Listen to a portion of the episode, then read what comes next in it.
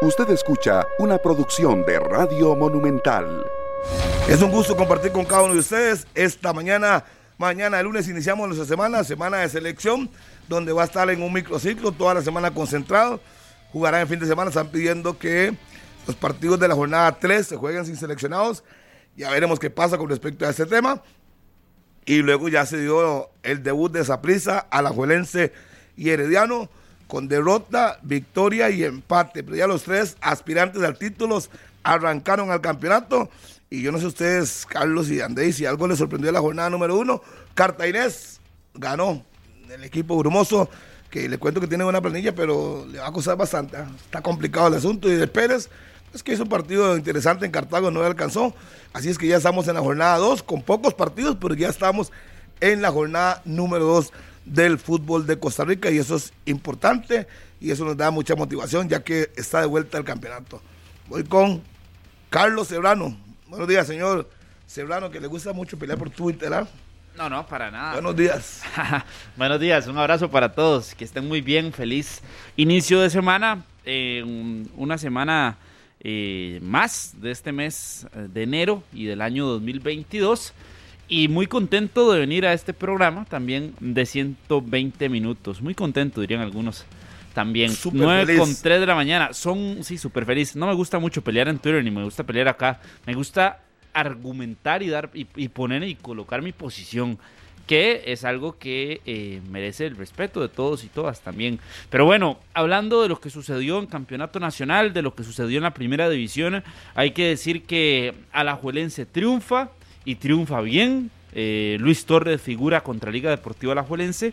Hay que hablar del Herediano que mm, dejó ir los tres puntos, pero al final también rescató el empate ante una eh, situación en cancha de que el Municipal Grecia luce muy bien. Y para Primer tiempo, domingo, sí, pero, pero luce bien, se ve bien el, el Municipal Grecia. Y para el domingo, hay que decir que el cartaginés, lo de Marcel Hernández, eh, una vez más, ratificando lo que es, ratificando su nivel, ratificando que es el mejor goleador que hay en campeonato nacional, Marcel Hernández, eh, dándole un gol importantísimo en la victoria del cartaginés eh, ante Pérez Celedón. Y lo de esa prisa, Andrei, que genera muchas dudas, muchas incertidumbres a su alrededor por la forma en la que, en la que pierde eh, contra este equipo sancarleño. Y no solo por la forma en la que pierde contra San Carlos, sino por cómo domina el equipo norteño el primer tiempo y que pudo ser no de uno, pudo ser de dos, tres, cuatro goles más solo en los primeros 45 minutos. André Aguilar, buenos días.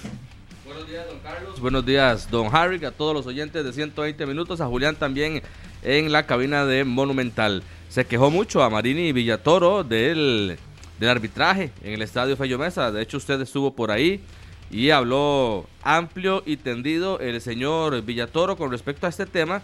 Ayer en el, en el estadio del Club Sport Cartaginés, usted menciona lo de lo de Marcel Hernández. Sí, yo no sé si, si hay un, un poquito ahí de, de, polémica con esa acción, con ese gol de, de, de Marcel, si es que realmente estaba o no adelantado este jugador. De los cuatro aspirantes al, a la clasificación o a la siguiente fase, sí creo que el Saprisa es el que ha dejado más, un poquito más dudas, un poco más dudas, no solo así en el, en el primer partido, en la primera presentación, sino también en el mercado de fichajes, cómo se movió con su planilla y pues cómo reestructuró el plantel para lo que se viene en este clausura 2022. Ya lo decía Harry también, semana de selección. Eh, Manfred Dugal de anotó, bueno, bien por el muchacho que no, no está disponible para la, selección mayor. Eh, le fue bien a otros legionarios como lo de Christopher Núñez. En fin, creo que hay varios temas para destacar acá en 120 minutos en esta semana, tercera semana ya del mes de enero, hoy lunes 17. Placer para todos y don Pablo Guzmán aquí también con nosotros. Buenos días. Gracias, André. Buenos días a todas y a todos. Eh, yo tuve la oportunidad de ver tres de los tres de los cuatro partidos que se realizaron este fin de semana. Eh, usted ahora decía, no sé si fue Carlos usted, que la liga había ganado sin problema. Sí, sí es cierto, gana sin problema. Eso sí, hace 21 ocasiones a gol y solo un gol. Que le pudieron haber empatado en cualquier jugada de las que Guadalupe hace. Es decir, gana bien porque es mejor en la cancha de principio a fin que Guadalupe, pero Guadalupe con una sola ocasión pudo haberle empatado el partido a la Juelense.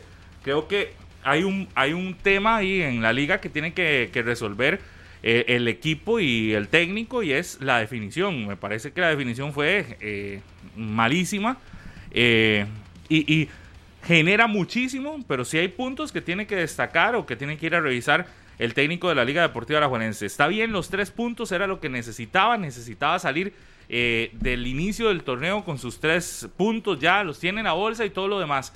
Pero un rival quizás más fuerte, con más peso y con mejor puntería en zona ofensiva, le pudo haber complicado un partido que lo tenía sencillo. La liga pudo haber hecho 5, 6 a 1 ese, ese compromiso y fácil, es decir, sin, sin, muchísimo, sin muchísima bronca. A la se pudo haber ganado todavía con una goleada mayor 6 eh, a 0, 6 a 1, pudo haber quedado ese partido bien, bien y no...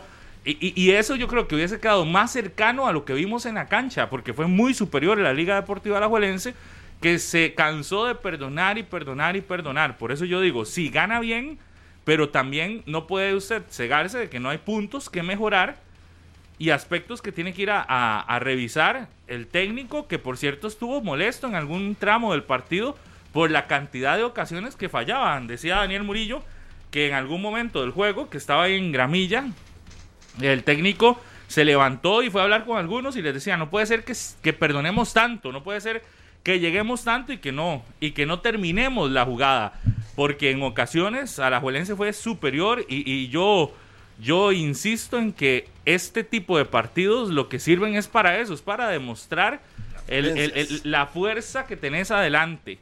Y, cuando fallas tanto, que sí, es apenas el primer juego de la temporada y demás, pero, pero creo que sí es un punto que se tiene que revisar. Falló demasiado en zona ofensiva y en defensa bien, es decir, nunca fue puesto gran, realmente así como a prueba muchísimo. Tuvo un par de ocasiones el equipo de Guadalupe sí en, en, en contragolpe, que al final fue lo que más hizo, pero, pero el juego lo controló la liga de principio a fin y pudo haber sido peor para Guadalupe, que más bien sale ganando de este, de este Estadio Nacional en el sentido que no lo golean, ¿verdad? Por lo menos sale con un gol de diferencia en un momento donde, donde están disputando no descender y hasta las goleadas eh, usted las tiene que, que, evitar porque se le puede, puede ser que te vayas a la segunda división por una diferencia de goles. Entonces, eso sí, por lo menos fue lo que vi yo en este partido de la liga, donde, insisto, superior en su totalidad eh, en donde pudimos ver ese muchacho Alcócer, a mí me, me llama mucho la atención. Lo de Aaron Suárez no es. No es, lo que es, es simplemente muy bueno. Eh, y también el, Miguel Ajú, cuando fue eh, puesto en ahí en, no y Samir Félix el hondureño también. Cuando lo pusieron en prueba las dos sorpresas ese hondureño es bueno. Muy buen jugador y por algo lo renovaron hasta el 2025 en Liga Deportiva La Julense hasta diciembre del 2025 porque demostró mucha calidad por ese costado izquierdo y son los dos punteros que van a estar ahí peleando con Escalante y con Góndola la posición. Qué bueno ver que un equipo le da eso, eso mismo vi en Cartaginés. Eh, le está dando minutos a los nuevos, a los recién llegados, a esas incorporaciones que, anunciaron. Está bien, me parece que es lo que se ocupa en un inicio de campeonato. Pero yo insisto en que usted llega, llega y llega y pierde tantas ocasiones a gol que también tenés que revisarlo, tenés que poner a, definición a todos los que están arriba. El tema de la definición debería de convertirse en algo prioritario en este momento y poner a ver este partido donde decís, mira, tantísima ocasión fallada, tiene que ponerse a, prueba ahí a ver qué, qué es lo que pasa. Eh, esa es la problemática, Pablo, del fútbol nacional. No, yo creo que eh, lo medimos por, por el partido alajuelense, pero si vemos los otros partidos, el de Cartagena fue igual, para San Carlos fue igual. La problemática más grande que hoy tiene nuestro fútbol es de la que tuvo la Juelense también el sábado, y es que no se anota. Usted puede llegar 30, 20 o las veces que quiera, pero se anota poquísimo y el porcentaje de la contundencia es muy bajo Ahorita vamos a hablar de comparado esos, a las jugadas. de esos otros equipos, porque usted no, no puede, como en, cuando llegaba al examen, decir, mami, porque todo el mundo salió mal, yo también salí No, mal. no, entonces pero yo le está bien". estoy, no, no, yo le estoy yo poniendo el caso, es, yo le estoy poniendo el caso, de la. Juelense, que es el que estamos hablando, Claro, no pero- puede sentarse a decir, porque todo el mundo tiene problemas No, de, no, no. de definición, yo todo bien. Porque Es que tengo no es de decir que todo bien, es que es alrededor del fútbol nacional, es una problemática que hoy nos está perjudicando muchísimo y que a la Juelense, a la postre eso la no es termina nuevo. Se termina perjudicando Pero yo creo a que sí misma también eh, por no este torneo goles. Johan Venegas va a tener una cuota alta de, De goleo goleo, de Liga Deportiva claro. Alajuelense porque parte como el 9 eh, número 1 Y es definidor. por encima de Montenegro, por encima de Dorian Rodríguez y cómo va la liga a jugar con dos extremos y él cerrando este tipo de jugadas. Por Si ocasiones Johan- creadas tiene que ser el Si goleador. Johan hizo uno 21 de los goles en el, en el año anterior, yo creo que está llamado también a romperla como el goleador de la liga para este Bueno, si campeonato. no hay lesiones y ni- si no hay cosas extra, extra fútbol que lo puedan sacar, pero de momento, si puede jugar la mayor par- parte de los partidos, parte con eso. Ahí Lo decía Pablo ahora, a mí me llamó la atención lo de Alcócer. Para tener 17 años, ese cuerpo que tiene, cómo va como un tractor hacia adelante. Yo creo que a ese muchacho le falta un poquito más de calma, Potencia, ¿eh? Y- mucha potencia. sí, potencia, como un tractor. Le falta un poquito más de calma y definición. Y ese va a tener muchas oportunidades de gol porque llega a facilidad, tiene desborde, se mete al área, se inventan las jugadas que uno dice, "Ey, ¿cómo hizo eso? Harry, pero yo espero que le sigan dando esta oportunidad, este chance, tanto al Coser como a Samir Félix, porque ya lo decía Serrano. Ahora entra entonces eh, Israel Escalante, llega Freddy Góndola y, y por ser no, por pues ser de otro perfil, les va a frenar entonces el crecimiento a, No, a no, estos es que van, a depende, tener que se lo asumir, ganan- se van lo a tener ganan. que asumir una los posición, a Domingo, domingo. asumir una, una posición de convertirse por lo menos en suplentes estelares. ¿Y a qué me refiero con suplentes estelares? De que todos los partidos sean variantes fijas para el técnico Albert Rudé. que tengan regularidad, porque yo este Alcócer, este Alcócer le veo No, no. condiciones Que, que muy pocos Muy tienen. pocos. realmente. El desequilibrio que aportan los dos futbolistas por la banda izquierda y por la banda derecha es muy importante. Porque vuelven a una liga eh, que se convierte vertiginosa por completo, al 100%, y que le beneficia obviamente en lo que quiere Albert Rudé, porque Rudé ha sido muy claro en sus conferencias de prensa, eh, pensando en que quiere una liga así, ofensiva, una liga punzante, una liga que meta mucho peligro a O su rival. Y lo hace con Félix y lo hace con Alcócer. Alcócer me recuerda, obviamente voy a, voy a decir algo para que la gente entienda, es una comparación guardando las distancias. Me recuerda mucho a Richard Smith, que desbordaba siempre por el costado con una facilidad. No digo que se parece a Richard Smith, hablo del desborde, del control de balón que tiene, la facilidad con la que se mete al área. Hacía rato no había un jugador como Richard Smith y creo que esa Alcócer por lo menos me recuerda un poco a Smith. Ojalá que le dé minutos. Ya, ya Alcócer fue el mejor juvenil con 16 años en Liga de Ascenso también, cuando estuvo con eh, Escazuseña y todo este proyecto que a la Juvenense había enviado a la segunda categoría y, y fue figura altísima, punto altísimo. La habilidad que tiene es para destacarla, por, supuesto. se. Pero ahora, el punto de Alcócer es que vaya a tener constancia, ¿verdad? No, pero porque depende de muy- él. porque Es muy que- bonito, es muy bonito verlo cada fin de semana y, y levantarle el ánimo y, y decir, sí, es un buen jugador. Pero el punto, y que aquí a veces cuesta mucho en campeonato nacional, es que el futbolista se logre mantener Es en que una línea ascendente ahí- y que mantenga la conciencia de que está en un equipo grande y de que sí, Ese de que se le va a ver Por eso como hay que futbolista a largo plazo, pero Ese es el caso de. Brandon Aguilera. calma, ¿no? Brandon Aguilera empezó a jugar con 16, mi- eh, 16 Pero es que no le dan años, minutos. 17 años. Pero si usted cree que él llega y la rompe, no va a tener más minutos, Harry. Es que Aguilera, en el momento que entró a la liga, llegó yo- con un problema muy grande. Ale. López, Celso Borges, eh, perdón, con Brian Reese. Es que el problema es que si le dan Puede ser minutos. que la pero lo, pero lo de Aguilera, porque yo lo compararía con lo de Aaron Suárez también. Vea el caso de Aaron Suárez. Se ha Aaron mantenido Suárez ese es un caso de éxito en Alajuelense, un futbolista que empezó teniendo tres minutos Pero, eh, cada pero tres yo creo que partidos y Suárez lo hizo titular. 19 años. No, no, pero, Pero yo le hablo no. de, de la La función constancia, y de la la oportunidad que constancia le están como dando. la oportunidad que se logró ganar, porque si Suárez no se hubiera ganado la oportunidad, hoy posiblemente podríamos hablar de que a la Jolense le hubiera buscado un préstamo para darle minutos Sí, pero y yo, para darle yo- rodaje, yo pero hoy Aaron Suárez de es Aguilera titularísimo en por la edad, exactamente por el tema de la edad, por los 17 años. A veces se dice, es que necesita eh, ir a madurar a otro equipo. No. Y le pueden cortar la carrera. Yo creo que Alcócer, con las condiciones que tiene, y si él se lo propone y si marca diferencia, no es para que se vaya a préstamo ni que vaya a madurar en ningún lado. Pero no vaya muy largo, André. la liga. ¿Cuánto le dieron a, a Barron Sequeira? Eh, No vaya muy largo. Oportunidades han tenido algunos. Entonces, si se la dan al cosa, tienen que aprovecharlo. Y le pongo un ejemplo claramente de Barlon. Cuatro años seguidos en la liga, sintió confort y perdió. Si Alcocer tiene hambre, tiene ganas de triunfar y le están dando minutos, tendrá que aprovecharlo. Porque demuestra que tiene condiciones. y que la gente quede claro, no lo estamos agrandando, le estamos reconociendo lo que hemos visto en partidos donde ha jugado.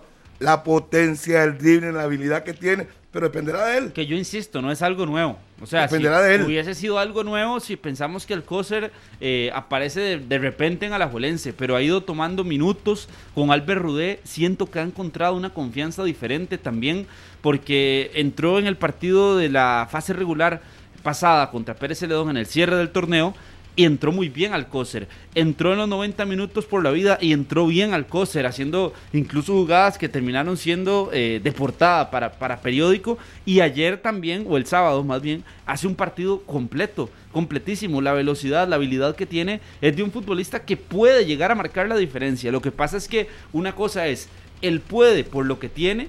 Y la otra, en un par de años o en tres años, un La poquito constancia. más, la constancia que logre tener y que nos vaya a demostrar que sí es o no es jugador. Porque Barlon Sequeira también en algún momento se hablaba muy bien del muchacho.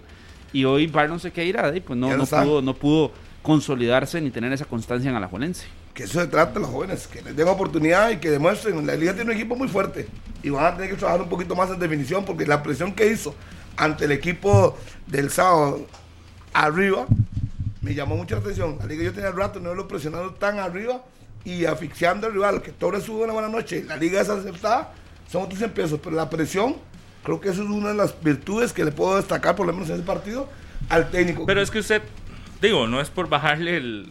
Pero es que usted sabe cómo jugarle a los equipos de Paté también. presionando. Saprisa, recuerde al Paté en Saprisa, recuerde al Paté en Grecia. ¿Cuál era el mecanismo donde le iba peor a un equipo de Paté?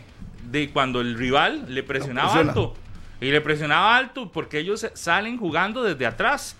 Y esa idea no se la quita. Y, ayer- y el sábado decía Walter Centeno que es eh, que no es una que, Que no es lo Que no es a una que es una cabezonada. cabezonada solo de él, que así es el fútbol moderno. Pues yo no sé, igual, y no sé también si el fútbol moderno, o sea, el fútbol actual es así o no. Lo que sí sé es que a él por lo menos le ha ido mal cada vez que le presionan alto a un equipo, que se queda sin ideas.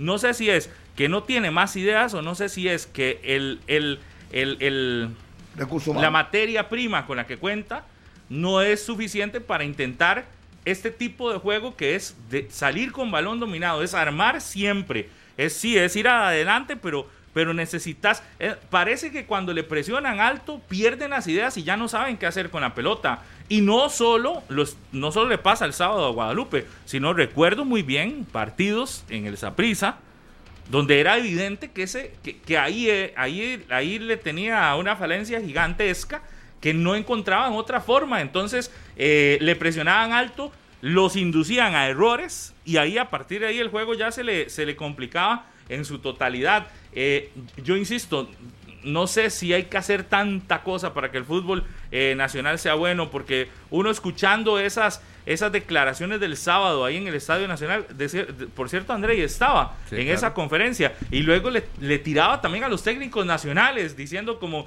que, que a ver, como que el, Pablo, pero es que no, no todo el fútbol es así. Hay diferentes estilos de fútbol. Y, y Walter dice que, que nos vamos a llevar una sorpresa cuando lleve- lleguemos al, al- al ámbito internacional. Hay equipos que, que- que les gusta tener la pelota, hay equipos que son más rápidos, más dinámicos, más punzantes, otros que se concentran en la, en la parte defensiva. Y Pate lo ve así. Walter lo ve de esta forma. Pero, pero tampoco es que la única manera de jugar. Eso sí es muy cierto. No creo que sea pero la para única él forma de sí, jugar. y, Para para- él y él sí. insiste en que nuestro fútbol está quedando rezagado, él insiste en que, eh, eh, en todo lo que insiste, que está bien, es su manera de ver el asunto. Lo que pasa es que las mejores versiones de Costa Rica no han así. sido así en ningún momento. Cuando hemos, cuando nos ha ido bien en algo, no ha sido es de esa con, con ese con ese estilo. Cuando al Saprissa le va bien en Liga de Campeones de la CONCACAF, ¿cuál estilo utilizaba o imple- implementaba? El Pero yo recuerdo, eh, nada más nos vamos a Brasil 2014 y no era este el estilo. Nos vamos a partidos importantes internacionales de clubes ticos y no ese es el estilo que ha implementado. y no sé, 5-4-1. 5-4. Es que normalmente lo que nos ha dado éxito es 5-4-1. No es que tener la bola y tocar y tocar, no, tampoco. Eso no ha sido la esencia además esperar y contragolpear. Eso es es- todo. Defendernos bien. El orden, el orden, el orden, el orden, el orden. Más fácil ponerlo en una palabra, el orden. Yo lo que sí creo es que Pate en Guadalupe tiene un poco menos de presión que lo que podía tener en Saprissa para, para intentar esa idea de ¿Usted juego. cree que tenga menos presión en un equipo Jugando que está descenso. En cuanto a la idea de juego, en cuanto a la idea de juego, lo siento como un poquito más libre como para poder desarrollarla y, y no tanto como si Mm. es en el Saprissa o en un equipo, en un equipo grande, partidos, ¿verdad? André, Que- no que veo siempre va a estar ahí en el ojo del huracán. Dos Gracias, derrotas, dos derrotas y dos victorias de, de, de Jicaral y ya la tranquilidad cambió. Yo no lo veo así como tan tranquilo. Eh, Yo esa tranquilidad tampoco se la pondría, más pensando que es un equipo que Está efectivamente está jugándose el descenso y que si usted empieza a jugar y a querer ser eh, lindo ante el resto, pero en los resultados no estás tan lindo, no estás tan bonito, no, no se te está dando todo, al final la presión te puede sumergir y te sumerge en un problema gigante, porque es el problema de irse a una categoría donde eh, pasas al olvido de la gente y te, y, te perdés. Yo entiendo y lo de Walter Centeno eh, en algún momento se puede defender porque es un técnico que también le inyecta mucho carácter a sus futbolistas, pero a veces la idea no es la clave para tener un buen resultado. A veces va más por, por el orden que pueda tener un equipo, por las ocasiones que pueda marcar o no pueda marcar. Y eh, por ejemplo Guadalupe, si depende de sí mismo y no marca dos o una de dos que tenga, eh, es un problema para ellos y es donde tiene que ingresar la, la presión de saber, sí, son dos equipos grandes a los contra los que han jugado. Faltaban cinco minutos que terminara el partido pe- y yo no pero, pero si usted puede meter una cinco minutos antes, Hay que hacerlo. hay que hacerla. Y defenderse. Yo Hay una de Andrés minutos. Gómez que tiene un mano a mano solo con Ajú, que son ocasiones que usted peleando el descenso no puede perderse. Por más allá de que su equipo quiera jugar más rápido, de que su equipo quiera ser más muy dinámico, lejos, muy lejos, de que su equipo quiera de- apostar de- por los de costados. sentir una presión pero- parecida a la que tenía en esa prisa. Pero No, es que la presión, la- yo, yo sí creo Es que son presiones diferentes. No, no es la misma presión porque Saprissa tiene que ganar todo el tiempo. Con Guadalupe tiene que sumar puntos y él tendrá su sus números, no sé, 20, 22 puntos en el torneo, pero no se está ¿Usted ve a jugando. Guadalupe con problemas de, de descenso? De, Sí, sí, es está sí ahí. Es que no es que lo quiera ver No, uno. no, no. Es que ahí está, sumergido. tiene, con el equipo que tiene, con la idea de Walter, los jugadores que tiene, ¿usted cree que, que realmente vaya a sufrir Guadalupe como para estar pensando en que si se salva o no para la fecha 21-22? Pues, pues yo sí. no. Yo Yo, creo que es un equipo que sí, más fuerte abiertamente. que Jicaral, más fuerte O que cambia el estilo, eh, incluso es hasta Pérez hace- y otros Bueno, no sé si es ya cambiar el estilo, pero yo, yo lo veo que está metido. El problema no es no es si tiene planilla o no para no estar ahí, es que está metido, es que está está ahí. No, es decir, lo primero que tiene que hacer es salirse de ahí. Vea, la victoria ayer de San Carlos le permite salir un poco y mete de nuevo en problemas a otros. Eh, eh, ho- hoy están más tranquilos porque Jicaral no ha jugado y no ha ganado. Por lo tanto, entonces se nota como que si existiera una, una diferencia un poco amplia. Pero en el momento en el que Jicaral empiece a recuperar los partidos que le adeuda el campeonato y si gana, y el mismo Guanacasteca también, un partido ganado y uno que pierdo yo me mete, me sigue No, manteniendo sí. en un problema constante. Y a hoy, alguno de estos equipos que quiera, que quiera no ser considerado como posible descendido o posible candidato al descenso, lo que hoy tiene que hacer es, es, buscar el resultado a como dé lugar. Yo no, les, yo no digo si es cambiar el estilo o no, porque puede ser que sea ese el estilo con el que pueda salir de ahí, pero es buscar resultados, es ganar, ganar a como dé lugar, es que el sábado la liga te dio chance de, de vivir en los momentos que pudo haberte metido seis, no te metió seis y te deja con vida es intentar ese empate, es, es andar fino. Es decir, es tener la, e- e- el goleador que me parece Guadalupe carece de esa figura adelante. Y, y en eso sí creo. Eh, A hoy yo sé que trajeron a David Ramírez buscando esa, esa solución. No sé si será el correcto o no, porque David Ramírez tiene rato de no ser figura en el fútbol nacional. Pero hoy sí carece Guadalupe de un hombre goleador que cuando vas a tener tan poquitas posibilidades al frente, tengas un depredador de área, como, como hablábamos ahora de Johan Menegas en Liga Deportiva Alajuelense, que va a ser un depredador de área y que uno le calcula bastantes goles, porque las opciones que le crean son muchas. Ahí es donde me parece, pero no, no es que uno lo meta, es que ellos se metieron. No, En el ahí. están ahí. En el estilo de juego de, de Guadalupe, yo no sé si realmente Pablo va a necesitar ese, ese, ese goleador. Está claro, todos los equipos ocupan un 9 que que marque diferencia. En casa sí, yo creo que en casa David Ramírez puede convertirse en un hombre clave, pero viendo el partido del sábado, eh, apostando al contragolpe, yo creo que más bien lo que está intentando con Roiner Rojas y lo que está haciendo con Andrés Gómez va a ser el fuerte de, de Guadalupe. Claro, pero si este necesitas campeonato. a un hombre que cierre, porque Claro. imagínate, tenés, tenés el chance de empatar un partido y, y creo que es Andrés Gómez el Sí, que Andrés- queda una. Andrés Gómez. Esa, Esa, pero eso es... Eso es Pero yo eso no veo es- a David Ramírez haciendo un pique como el que hizo Andrés Gómez. no. por No, ejemplo. pero es que lo que tiene que hacer, el que tiene que Es comerse que- el pique será Andrés Gómez, por da- un costado y es- será y- Gómez por el otro. Y, y Ramírez en el área. Y, y David eh, Ramírez tiene que ser el centro Claro. delantero, el que le llegue la La jugada apuesta solamente es para esa, completarla. La apuesta es esa. Lo que hay que ver es si David Ramírez todavía tiene las condiciones, porque con Cartaginés no lo demostró y con, con Saprissa tampoco lo No. demostró. Ahora tendrá una nueva oportunidad en el fútbol nacional, pero hay que ver si todavía tiene las Y vea la tabla, del 9 al 12, con dos partidos más Guadalupe, ¿ah? tiene 24 puntos, que Jicaral 24, ¿Y Jicaral? tiene 20, y le faltan dos partidos. Guanacaseca le faltan dos partidos, tiene 24. O sea, no es que no está, no está nada lejos del último lugar, está cerca. Una victoria, por ejemplo, de cada uno de Guanacaste y Jicaral y empatan entre ellos, ya lo metieron totalmente lleno el bulto. No, es que están, es que yo lo que voy Están. es que Por eso, ahí es que, es que André pregunta. André pregunta, ¿es el equipo, ustedes ven este equipo Es que peleando? por es, que número, ya, es, lógicamente que es que está. ya está. Pero Y- yo sí lo veo estando- números no digan lo contrario, Ya- ya- ya ya- metido. ya lo voy a decir la- la diferente, problemática lo voy a es- decir la diferente. Yo lo veo salvándose, yo lo veo saliendo. Ah, bueno, Ah, bueno, eso es eso es pero hoy Yo lo veo peleando ahí por lo menos 15, 20 jornadas. Usted sabe que otro que no se puede dar por salvado es Pérez Celedón. No, Jamás en la Para vida. mí ese es el que 25 más, ese me genera más dudas que Guadalupe, por ejemplo. Ese, ese Pérez Celedón. dudas. Pero más adelante vamos a hablar de ese partido. Pero Claro. ese Pérez Celedón, ayer, uf, pobrecito, tiene 25 puntos. su- y dos partido partidos más. mal, No gana en casa. Bueno, pero es que Guadalupe mucho. tiene la misma problemática, ¿verdad? Que en casa prácticamente no gana. Bueno, ganó, ahora le ganó ganó a no, no, pero en el 2021, ¿cuántos partidos ganó en casa? Solo dos. Dos lleva partidos ganó en el 2021, sí, pero el antecedente más reciente es crítico para Guadalupe eh, jugando como local. Tendrán que convertirse eh, en una fortaleza con su estadio, en el estadio Collella Fonseca. Y en el Nacional le quedaron debiendo también. Pero la apuesta ha sido muy clara. Y ese es también el punto que aquí ya habíamos conversado, de que cómo la Juelense podía haberse perjudicado por eso de la velocidad de, de este tipo de futbolistas. Y sí hay que decir que, por ejemplo, Ian Lawrence completa un buen Sí partido. bien. Que Ian Smith completa un buen partido. Pero más que todo el tema de los centrales también, lo de Gamboa Sí, con Pipo Gamboa. González. Se lo dije, Gamboa podría- tenía podría que ser el- el consolidarse que iba a estar zona ahí. defensiva. Yo veo esa zona defensiva de la Juelense siendo la estelarísima de, de la liga. Pablo, yo veo jugando de ahí Pero yo a- no sé Cuero, que no en la liga, el banco, pero yo creo que también Luis Torres, ¿verdad? Creo que fue pieza figura, clave claro. para, Eso es lo que le estoy la liga diciendo. de goles también Por- a- por- al por- equipo guadalupano. por eso usted cuando habla de la contundencia, sí, está claro que hay que mejorarla al 100%. Pero más allá de que también es una problemática, Luis Torres tuvo el que le partido, de- a Venegas, el partido del año para él, ¿verdad? Que por cierto no, no quiso esperar ahí en zona mixta. No quiso esperar su turno, se esperó, se, se, se- no sé, como que se ahuevó de esperar y se fue. Y no, No quiso no, no.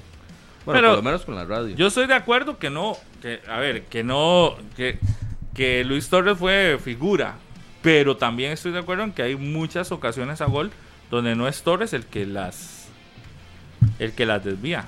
Sí, algunas son de Torres y otras no.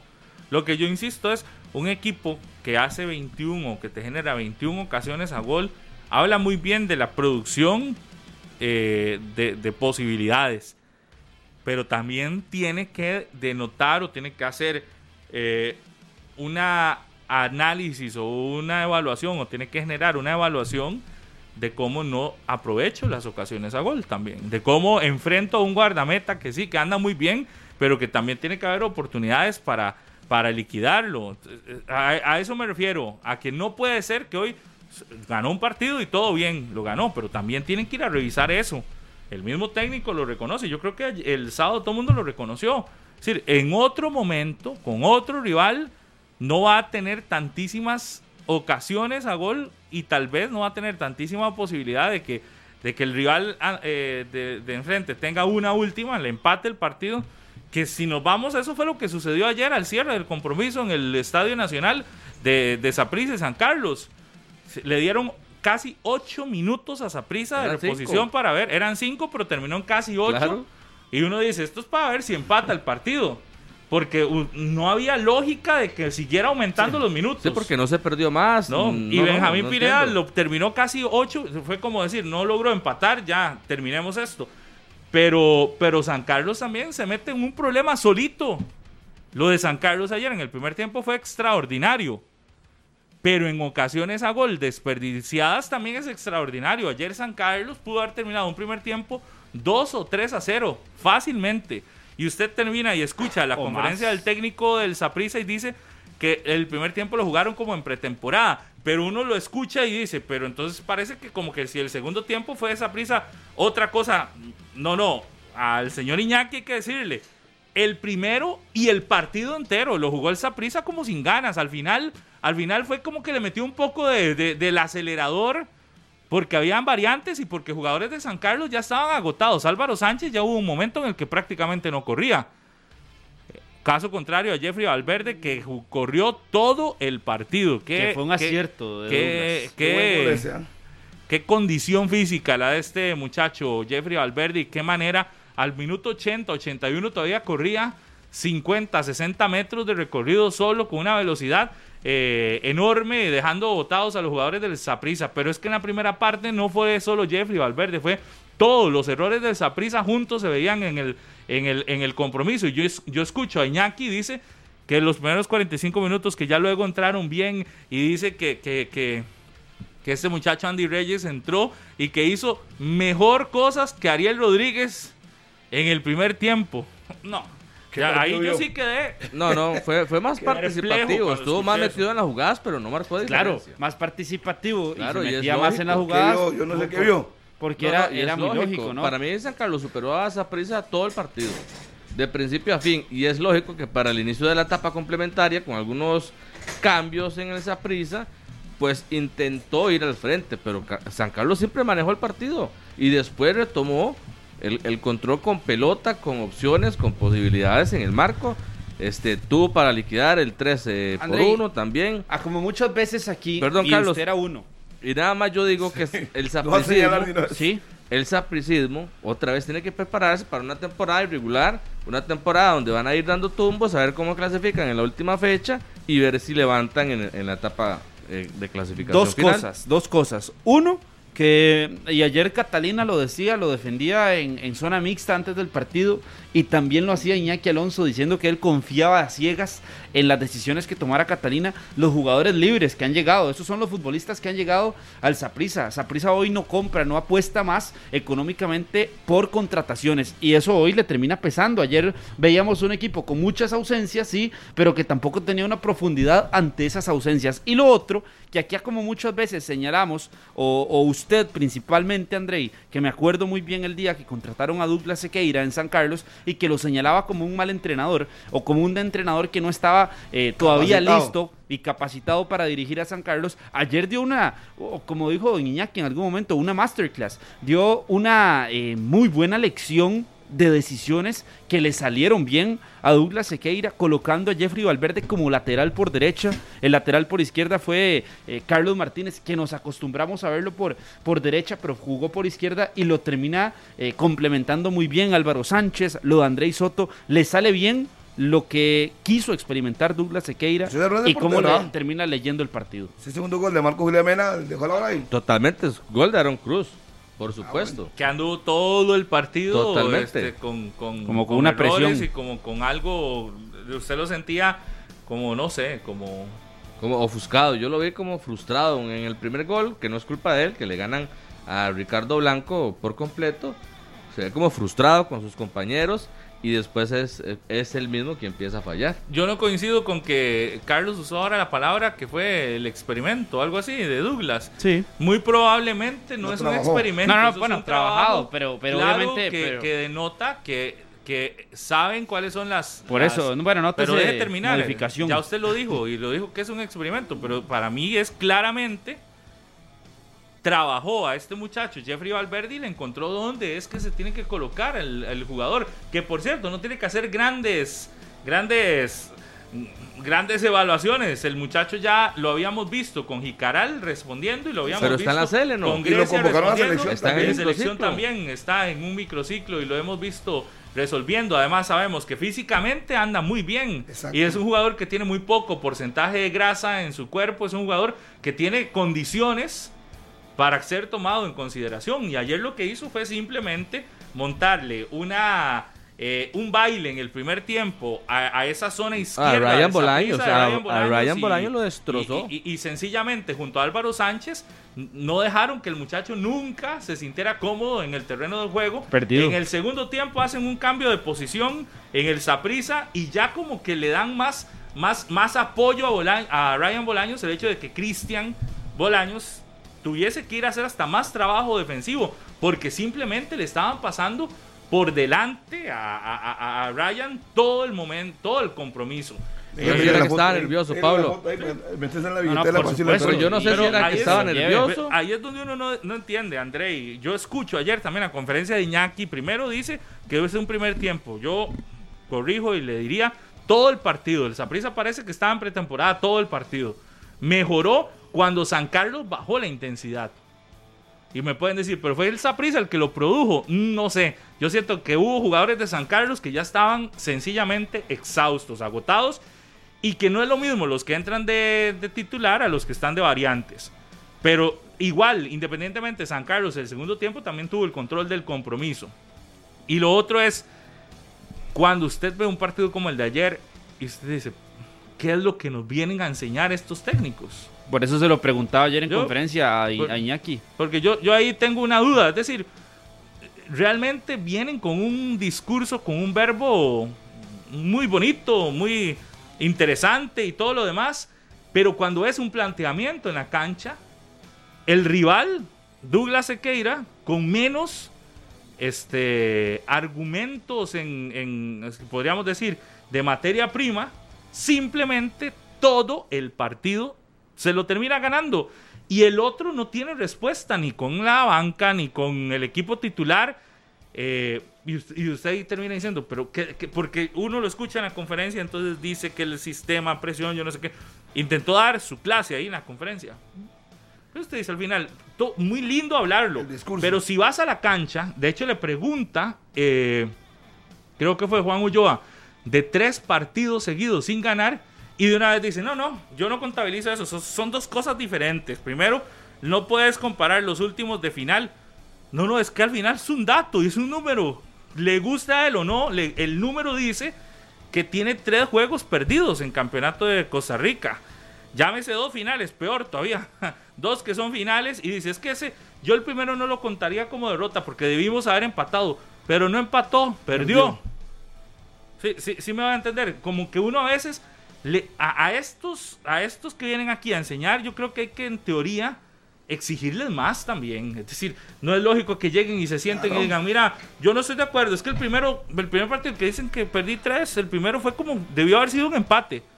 Sí, pero lo perdiste. Lo que cuenta es como, Al final lo que manda es el mi, mi resultado punto final. es ese. Realmente, ¿qué vemos que enseña un estratega de estos cuando ves un partido como el de ayer y, y- y yo no le encuentro gran diferencia a la era de Mauricio Wright en un partido como el de ayer? Es lo mismo. Por eso yo le Es que hablaba de también las se puede cuestionar lo de, lo de Catalina. Yo ayer escuchaba la entrevista con, con Carlos. eh, con Catalina, o sea, si Catalina es el que tiene un poquito más de conocimiento que Iñaki Alonso de los jugadores que ha estado trayendo. Que podía haber conocido Iñaki Alonso de, de Andy Reyes o de Ryan Bolaños. Ah, no, Supone no, uno. no lo conocen de ahí, pero trabajó con él, aunque sea una semana, y vio algo que No, le no, gustó. y lo pero pone. para llevarlos al equipo. No, no, no, yo. pero es que no es, Para no es el hecho de tenerlos en el entrenamiento y decidir si lo llevo o no lo llevo al partido. Es el hecho de ver sus números, de ver sus funciones Pero ¿cómo le- en cancha en los ya últimos, queda muy ¿qué- claro. en ¿Cómo los le está últimos armando? dos semestres, cosa, Harry. ¿de qué Perdón, no, no, pero perdón. eh, de verlo ahí y tomar la decisión de llevarlo al equipo. Cosa, Por eso no- es que yo insisto en que Saprisa, obviamente, ficha lo barato, lo económico que está en el mercado. Y porque no ha podido fichar lo que realmente está esperando el sapricismo. Yo sí Usted no va a decir que el sapricismo no estaba esperando que contrataran a Andy Reyes, que cosa. contrataran a Francisco Rodríguez por Dígame. las estadísticas, por los números Eso- que trae. Dígame una cosa, eh, simplemente analice. El torneo pasado que hizo eh, Catalina, Lo mismo. llevar a David Ramírez, que eso, tuvo una mala campaña en, esa, en el Cartaginés. ¿Y cómo le respondió David Y Ramírez? de ahí, está afuera. Y yo apuesto ok. ahí. con Entonces la apuesta Andy sigue siendo Reyes. la misma que ya te Exacto. falló. Entonces ya usted, debía- usted no debería sorprenderse, pero ya lo he hecho. No, no, no, no es que me sorprenda, es que es el punto de que eh, no, al final no terminan de convencer. Y yo por eso ayer decíamos en la transmisión, Sí, no- lo que a tiene que hacer Andy Reyes, lo que tiene que hacer Andy Reyes es callarnos la boca a todos los que hemos dicho de que terminó siendo- es lo es que que no dice- es callarse la boca. Es jugar Es bien, que- es siendo es que que, es que error de- sencillamente de- de usted, ¿cómo va a callar la boca? Es decir, si usted tiene números malos, Sí, sí, usted dice números malos, no, no, no es callar la boca, es simplemente demostrar ahora de que cambió los números de malos a buenos. Es que ese término de callar la boca, ¿por qué? Si hoy usted está diciendo que los números con el cartaginés son Sí, sí, re malos. no, no lo el, mismo, nada. el mismo dirigente del cartaginés dice que no tenía Claro. cómo sostener eso tampoco. Le iban a dar una Le iban a dar oportunidad. una oportunidad, pero no era porque iban a sostenerlo porque había hecho algo muy extraordinario, no, simplemente por eso no estoy de acuerdo con ese término de que callar la boca. ¿Por qué? Si usted tiene números re malos, ¿qué, qué quiere que digamos? Ah, no, es que es una promesa que vamos a dar dentro de tres. No, no, es que los números que acaban de pasar no te respaldan. Ah. Y no te respaldan para ser jugador del Saprissa, aunque tenga muchas condiciones a futuro, aunque al final te digan que, que, que, que, que todo lo que proyecta, todo lo que proyecta está bien, pero los números a hoy con los que llega el Saprissa No no lo respaldan Para para, ser jugador del Saprissa. Ángel Catalina dice que sí, y Iñaki dijo que le eh, había encantado el segundo tiempo cuando entra y hace más que Ariel Rodríguez. Sí, yo más claro, bien tienen que cuestionaba. respaldar la idea de ellos. Yo más bien cuestionaba, Obvio. ¿cómo hace más que Ariel Rodríguez? Si yo tengo defensores en la cancha Preocupado del equipo Ariel. rival y ven entre Ariel y Andy Reyes, ¿por cuál se preocupan más? Claro, Sí, Ariel, por. Ariel, un goleador que Obvio. ya lo ha Es demostrado. un goleador, lógico. Pablo, yo, eso sí entiendo- yo sí yo sí lo que dice Pablo, que, perdón, en la, en la estrategia, en la estrategia Justin le ganó a Iñaki los dos partidos y, y ayer Douglas le ganó también en la planificación del, del, juego. ticos le ganaron. Sí, independientemente. No, no, es que a veces se, está manejando mucho por ese aspecto. eh, y bueno, ahí está la, Pero, pero sí, ¿qué equipo le están dando? O sea, ¿qué, qué tipo de contrataciones? Lo de Ryan Bolaños ayer, no sé si le, eh, se le comió eh, los nervios, le pasó factura, las ansias, el debut con el Saprisa. Pero también hay decisiones, Andrei. O realmente es que este va a ser otro dolor de cabeza para el Saprisa, la banda izquierda. A- ayer también hay decisiones. Por ejemplo, debuta un muchacho, Emanuel Carvajal, que de, prácticamente pasó desapercibido. Y Angulo en la de juego. y- y Angulo en eso la es banca. decisión del técnico. Y en esa misma posición tenía Marvin Angulo esperando una oportunidad en el banquillo. Entonces, ¿usted cómo lo puede definir eso? ¿Y, y quién es el culpable? ¿El ¿Quién es el responsable absoluto de que si va a colocar a un jugador y que si la apuesta no le sale, Es culpa de él, por ¿Es supuesto. culpa de quién? De- Del del, entrenador, técnico, ¿de quién más? Del técnico. Entonces, don, don Iñaki, yo sé que y entiendo de las modificaciones o de las contrataciones que ha hecho el Saprisa y los recursos que se le han dado, pero también tenés algunos recursos que sí han demostrado calidad en el Saprisa, como lo de Marvin Angulo, y lo sentás por un muchacho, no me gustó a mí. por un muchacho que ahí- eh, Lo de Kevin Espinosa lo vi también desatiempado, lo vi, no sé, este, un poco desubicado, mucha falta, se lo llevaban en velocidad y creo que todavía no, no se acomoda ahí en la zona central. Sí, Es se que yo hizo le tengo falta, una pregunta, pero yo le voy a preguntar a falta Andrei, a usted. ¿Para qué llegó Kevin Espinosa al Saprisa? Para ser titular, no.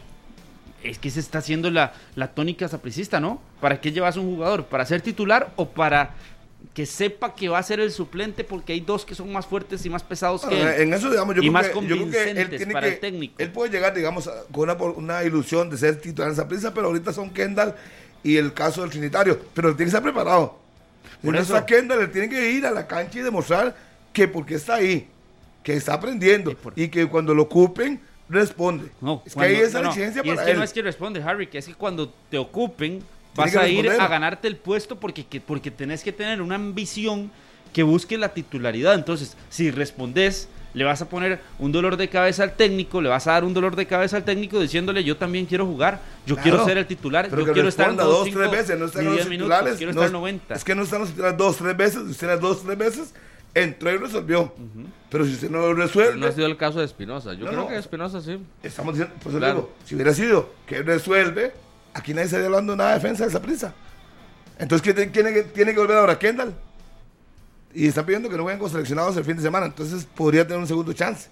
El fútbol le da esas oportunidades, pero él tiene que estar preparado. Tiene que estar listo para cuando lo pongan, con Alvid o con Kendall o con quien sea, tiene que responder. Sí, el Él tiene la ficha ¿cuál va- número y el 3. discurso va a ser el mismo de siempre. Eh, son 22 fechas para clasificar, para ir tomando. Lo importante es cerrar bien el campeonato, encontrar la mejor curva de rendimiento. Eso sí, por eso aquí Pero- analizamos semana a semana lo que se haga. Entonces, ¿cuáles son las aspiraciones, por ejemplo, perdón que me salga el tema, cuáles son las aspiraciones del Saprissa con este equipo para enfrentar al Pumas de México en la Liga de Campeones de la CONCACAF? No, con ¿Salir este goleado? equipo, Pues con pues, este eh, no, equipo, no, no, no. con este equipo es ese, es no salir, su no casa, salir pues, goleado. no. Y con el equipo se supone estelarísimo. No, no. Hay que ver, vamos a ver qué pasa. Como dicen ustedes, partido a partido, lo que tiene que hacer es empezar a ganar y a clasificar y de no dejar tantas dudas. Si no dejara dudas, no habrían esos problemas. Si ayer el equipo pierde y uno ve que realmente fue un partido de ida y vuelta y perdió, pero San Carlos lo superó, lo superó San Carlos y no hay mucho que decir. Más yo tenía mi reserva con San Carlos, pero ahí lo superaron. Al Zaprisa ayer, entonces tendrá que replantear el señor Iñaki, la gente que tiene en el banco, la gente que le deslumbra los entrenamientos y tendrá que cambiar, porque no está respondiendo a la hora grande. Por Puede eso ser le un decía crack que- en, el- en el colectivo, Por, pero si en el partido no cumple, por eso le decía que da una lección Douglas Sequeira a Don Iñaki. Por las decisiones que termina tomando, que si son experimentos o no, al final son puestas en escena ya, entonces es, pudo, pudo haberlo tenido muchas veces en práctica, en el día a día, en los entrenamientos y demás, pero lo puso en escena y le termina saliendo bien. que lo ha hecho a- cuando a- contra Sporting, cuando jugó contra la Liga y le metieron A Douglas. cuatro. Sí, claro, lo- eso lo ha Por venido eso trabajando. le termina saliendo bien en el partido ya importante que es contra el Saprissa, que era por esta fecha, por esta fecha 2 a Douglas Sequeira. Las modificaciones, tener un futbolista, un lateral muy rápido con un extremo más técnico como Álvaro Sánchez, que tal vez ya no es el mismo. Álvaro Sánchez, el mismo jugador veloz, incisivo, pero termina siendo eh, la lección a Don Iñaki Alonso y para el partido que dice Andrei contra el Pumas, las aspiraciones que hoy tiene el sapricismo, los aficionados hablo en general, me imagino que son de pues, volver a, dar un golpe, pero No, la no, realidad para, para, para, para el saprissa no, de, de, de golpear al Pumas. No, es que cuando ves eh, los las las figuras que has traído, bueno, hay que esperar al A Darrickson vuelto. ha vuelto, ¿verdad? Y que supuestamente viene otro más de afuera, pero cuando ves a los con los que te estás reforzando, pues no, no, no hay, no hay gran Para usted, cosa. ¿cuál de las llegadas del Saprissa es la que más duda le genera? La de Andy Reyes, a mí me parece, y es claro. Sí, la de Andy Reyes para mí es la, la- la llegada más... Yo, yo ayer decía, no sé qué puede pasarle. Para él es un crecimiento enorme, pero yo ayer decía durante la transmisión, no sé qué puede estar pasándole bien a mente a Andy Reyes, que con el cartaginés sencillamente no hizo nada y ya tenía la oportunidad de debutar oficialmente Con con, un equipo como el Saprissa. Es decir, cómo la vida te da una oportunidad y puede ser que la reviente en los próximos días. Podría ser. Es fútbol. Y tal vez eh, se sienta más motivado lo demás. Pero si te vas al... Es que, es que el, el número tiene que ser frío, al simple y frío número que decía ayer Ángel Catalina, que ellos no ven solo esos números, que ellos ven otras cosas. Eh, pero que los números también son tomados en cuenta. Eso es raro, ¿verdad? Porque para salidas de otros sí toman en cuenta Es más que los ahora se números. mide, se mide el fútbol mundial, se mide por estadísticas. No hay Por de eso. otra. Pero él decía Números. que hay que ver no solo esos números, de si hace goles o no, que es- hay, otros, hay otros números o que hay otras cosas. Eh, yo, yo ayer lo que pensaba era eso, es decir, debe, de estar, debe sentirse súper bien él, porque con muy poquito le dio la oportunidad de llegar a, convertirse ya en jugador del Saprissa y a tener la oportunidad de sacar de cambio a Ariel Rodríguez, que sigue. Estamos claros que no fue el principal juego del Saprissa en ofensiva con Ariel Rodríguez, pero es que no te generaban nada. Es que ayer el Saprissa en ofensiva no generó. ¿Por qué? Porque insistió en un Emanuel Carvajal que tampoco generó. Es decir, en el segundo tiempo tuvo un poquitito más de toque de pelota, pero si usted ve el primer tiempo prácticamente no es mencionado Emanuel Carvajal durante el partido, del- eh, en los primeros 45 minutos. El mismo Villegas. Carlos Villegas tampoco, prácticamente pasa nulo, desapercibido en la mayor parte del, del compromiso. En el segundo tiempo un poco más, pero no, no es que tampoco tiene una, una extraordinaria participación. Eh, y luego, otra vez, las figuras del Saprissa siguen siendo las mismas. Eh, eh, ayer, ¿quiénes eran los que tocaban el balón en el Saprissa? Era sencillo, usted ya sabía de memoria el toque de pelota del Saprissa. Salía jugando con Aubrit o Espinosa, cualquiera de los dos.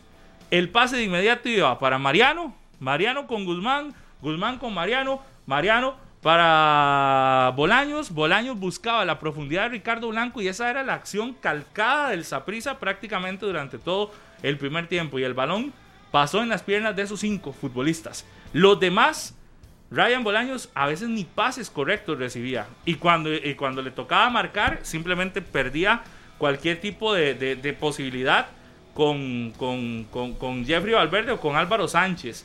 Eh, y yo insisto, el segundo tiempo me parece que lo que sí funciona, que ahí sí hay que darle tal vez un toque a- a- al técnico de, de reconocimiento, es cuando hace el cambio de posición y manda a Bolaños al otro sector a ayudarle a Ryan.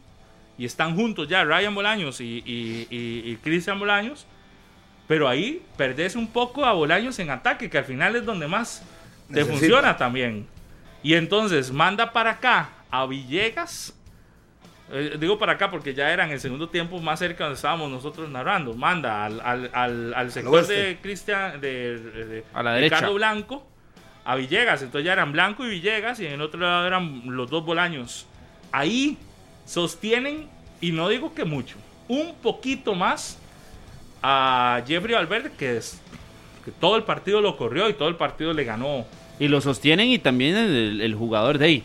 No, no te va a poder correr igual los 90 minutos, ¿verdad? Y ya fue disminuyendo. Incluso se hace la variante de José Eduardo Sosa para que Jeffrey Valverde solo fuera extremo y no, no tuviera que hacer todo el recorrido eh, de área a área como lateral, sino como extremo ya buscándolo más a profundidad, que fue otra eh, que le termina saliendo porque de ahí nace el gol de Marco Julián Mena.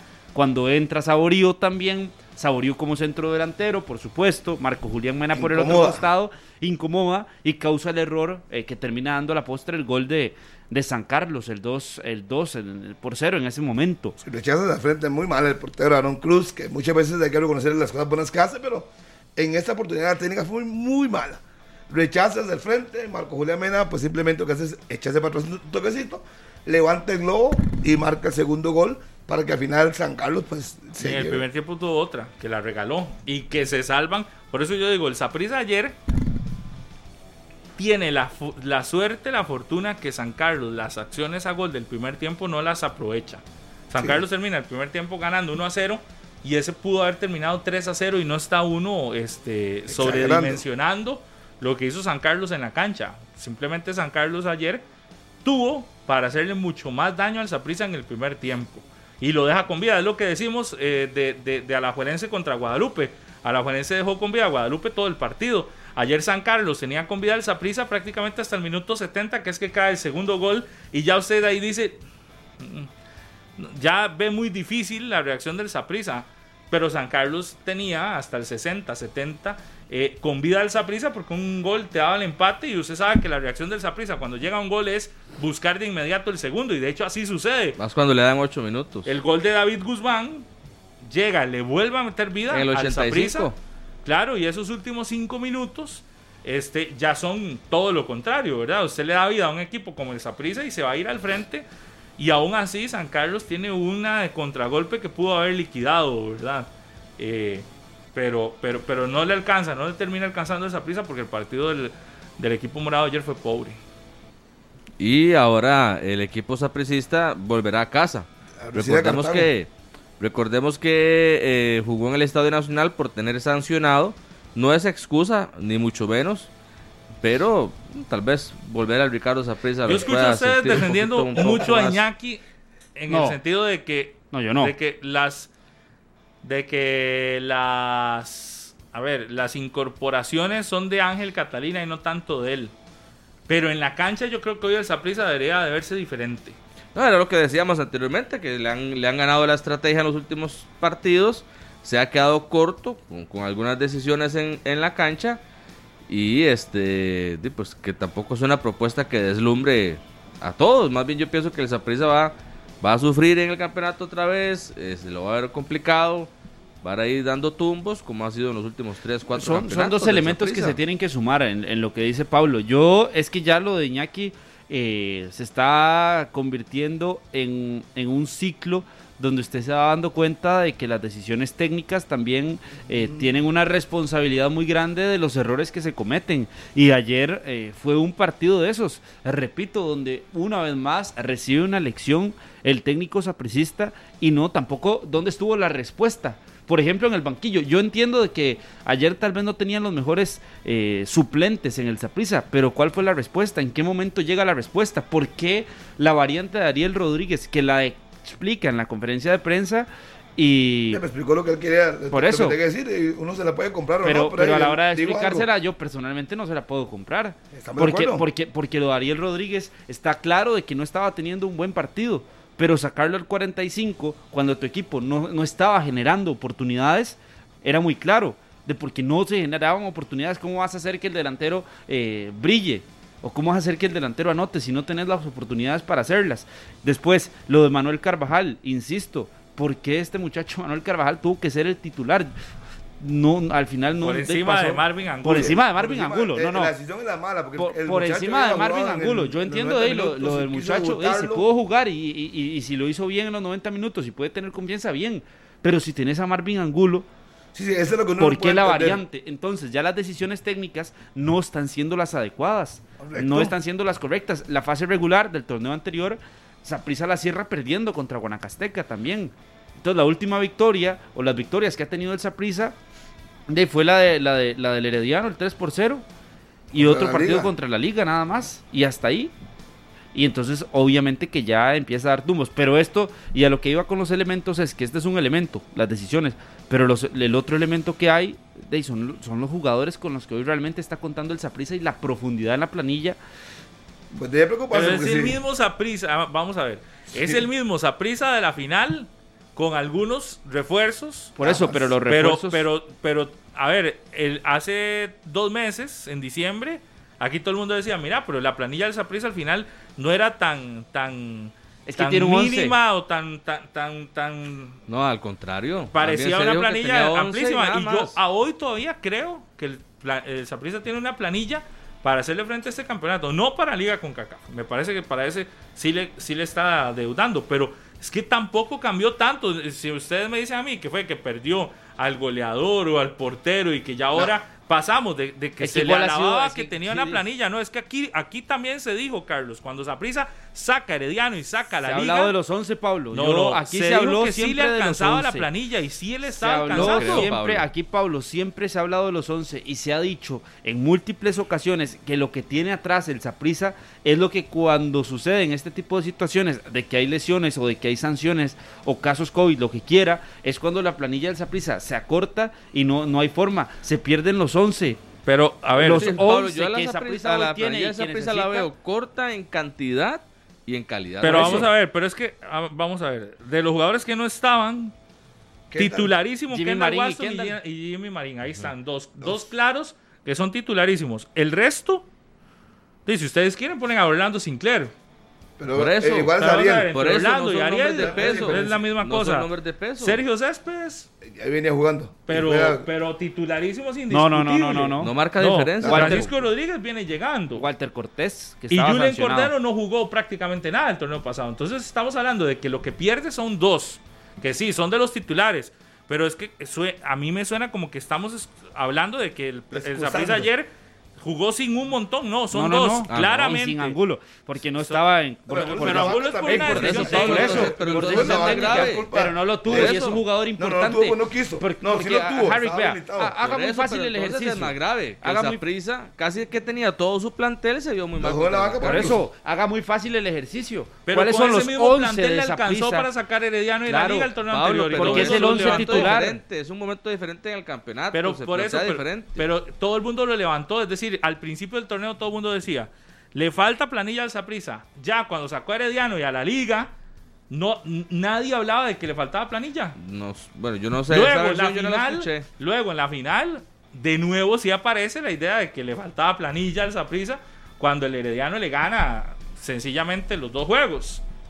Pero, pero hay un momento del torneo en el que todo, nadie, nadie hablaba de que le faltaba planilla al Saprissa, más bien al contrario, se la le, liga, se le levantaba el hecho de que no hubiese tenido que, que Despeinarse para Yo lo, la, la, la versión que yo escuché en ese momento, Pablo, es que el Saprissa tenía un muy buen 11. Un muy buen equipo titular para pelear. Pero ya después de ahí se iba a quedar rezagado contra los otros rivales. Eso es lo que Porque no venimos tenía diciendo variantes, aquí. porque no tenía este, una amplia Pero lo sacó a esos dos rivales. Claro, Pablo, pero Pero porque, con porque con el 11, con el 11 estelar al Saprissa le, le alcanza en muchos partidos. Cuando tiene a Jimmy Marín por un costado, a Bolaños por el otro, que a, Catal- eh, que a Iñaki Alonso en algún momento dijo que no y ahora sí, mm, pero bueno, eh, es cuando al Saprissa le ha alcanzado, cuando ha estado Kendall Waston. Así le ha alcanzado al Saprissa. Incluso cuando jugó Sergio Céspedes por derecha y Ricardo Blanco por izquierda, al Saprissa también le alcanzaba. Pero cuando usted se iba al banquillo y buscaba hacer cambios y cambiarle la cara al equipo, le costaba mucho. Aquí hemos dicho eso muchas ocasiones, muchas veces. El Saprissa hoy Bueno, depende. tenía la banca el año en la final tenía a Barrantes, tenía a Ariel Rodríguez, El tenía Pupi Boy. al Bueno, a Josimar Josimar Pemberton, que Josimar Pemberton estaba haciendo el cambio importante para el Saprissa y hoy no está. Pablo, porque por ejemplo en ese, en ese equipo del Saprissa también se, se dijo, bueno, Carlos Villegas, le alcanza a Carlos bien. Villegas para ser titular. Es un par de la de salida de Corrientes, ahora Carlos Villegas, para mí Carlos Villegas todavía sigue generando dudas de ser titular en el Saprissa. Vea cómo ha ido perdiendo los suplentes el Saprissa. Pero el punto es que, digamos, ayer, Faltaron solo no, dos. de- si, si nos vamos ahí a la realidad, son dos titularísimos. Estaba el grueso, más los que vienen, ¿verdad? Que vienen camino a este vuelto y otro más. Pero, a ver, como que yo compre la idea de que ayer estaba con un montón de bajas. diezmado. Mm, Depende de cómo lo quiera ver, pero, Pues, si pero usted en la dice que es que titular. Julián Cordero va a ser Ah. titular, usted me dice, "Di, sí, sí, ahí hay otro más, pero de los que hablamos y de los que le di, de las bajas que anuncia ayer esa prisa, solo que dos son es- titularísimos. es que son Jimmy Marín y Kendall. Sí, más la situación técnica de, de- de- de Carvajal, porque si usted ya pone a Marvin Angulo, pone a Jimmy Marín y pone a Kendall, me va a decir que no le cambia el panorama. Pero igual. O lo sigue viendo muy similar. Pero insisto, No, el- el- la cambia muchísimo el panorama, y en canchas como le ha Carlos, cambiado el panorama al Usted no puede decir que está diezmado esos. con Angulo cuando ahí lo tiene. Por eso, es una por- decisión técnica. Bueno, por eso es una decisión No- no errónea. estaba diezmado con Angulo. se equivocó el técnico, por eso le digo. Bueno, ya eso porque, es otra cosa, porque pero, ahí es pero cuando que lo Saprissa- contaba con él, ahí está. Claro, pero por decisión técnica no lo no contó con él. Por eso es que esa prisa termina dependiendo de 11. Y esa prisa cuando vuelve a ver ayer al banquillo y tenía a Warren Madrigal, al muchacho Zamora que debuta, que no lo hace mal, pero, pero está debutando con el Saprisa. Lo de Jalen Haden. Tenía a, a Andy Reyes. Ya no es el peso a de la Barbie banca, Angulo. el, el- el Angulo. torneo anterior. Y ahí le das peso. Cuando le, me metes Angulo Sí, ahí pero en- Angulo es que de la es- lista. por eso, para mí lo de Angulo termina convirtiéndose Pero, en un pero error. insisto, sí, lo que usted quiera, Para ser, pero, lo es- tenía. Pero- pero, pero- estaba ahí. a Pero para disposición. los hacerle últimos frente, ocho años pero no dio figura en Saprissa, para hacerle frente a 22 jornadas. Por eso, a mi A gusto, 22 así no. partidos. Así no.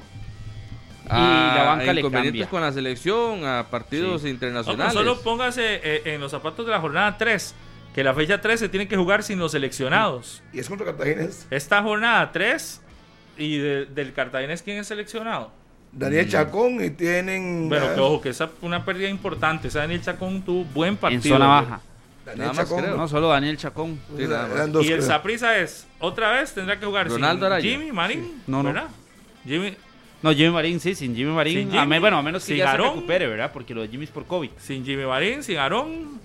Eh, sin Ricardo Blanco, sin, Ken- sin Kendall. Sin, que, eh, sin Ricardo Blanco, sin Kendall Waston, es lo mismo prácticamente. Los jugadores, dos jugadores de los que no estaban, ahora sí te están tocando cuatro titularísimos. De Cartaginés solo Daniel Chacón. Pero Imagínese. ¿quién más del Saprissa? Son esos cuatro. Nada más, no, nada más. nada No, en más. Saprissa solo hay tres convocados. Aaron Cruz, Kendall Waston y lo de Jim- Ricardo Blanco. Jimmy Marín no está convocado. convocado, el vale. punto es el COVID, ¿verdad? Que si ya salga o no de la... Y seguro no lo convocaron por lo del COVID. Y seguramente no lo convocaron por lo del Pero COVID. muy probablemente lo van a llamar a la selección. Debería.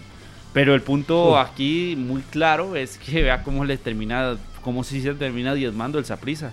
Y de con selección, pero se van a diezmar otros. Esa también. dependencia. Porque si te sí. vas a la liga, la liga también No, tiene y que Herediano, Herediano. jugar ese un montón. Herediano sin siete, si no me equivoco. Herediano son La siete. liga son como seis cinco. de la liga. Son cinco, creo.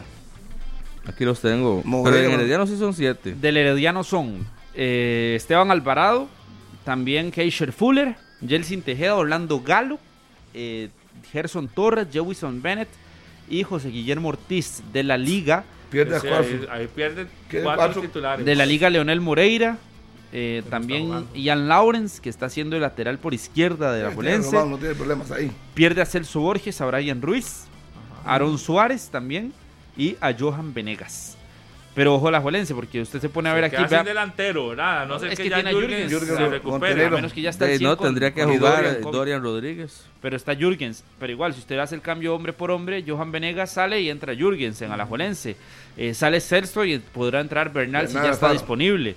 Eh, sale Aaron Suárez y ahí tendrá que buscar alguna otra alternativa que tenga. No, me puede poner a Cubero y suelta a Ale López. Así no tiene Bueno, sí. muchas. Pero Alex López no se va con la selección. No, no, todavía. porque No. es- es hasta fecha FIFA. Fecha Hasta FIFA fecha arranca FIFA. a partir de lunes y no está para la fecha FIFA eh, esto. Esto es un acuerdo entre clubes y federación. Entonces, eh, bueno, véalo así. Alex López entra por Aaron Suárez y Cubero entra por, por Celso y entra Bernal Alfaro. Y Jürgen Román por izquierda. Y, y Leonel Moreira no puede estar No, pero no independientemente de eso por, por la sanción. En cambio, usted se va al Saprisa. Y con el tema de Brian Ruiz no hay ningún diferente. problema porque Porque lo que juega banca. son 8 minutos por partido. Bueno, no ha sido En Alajuelense. No, ayer jugó 8 minutos y fue a como terminó el campeonato Sí, sí, pasado eso. jugando 5, 6. No afecta, pero no, es de- no es del 11. no es del 11.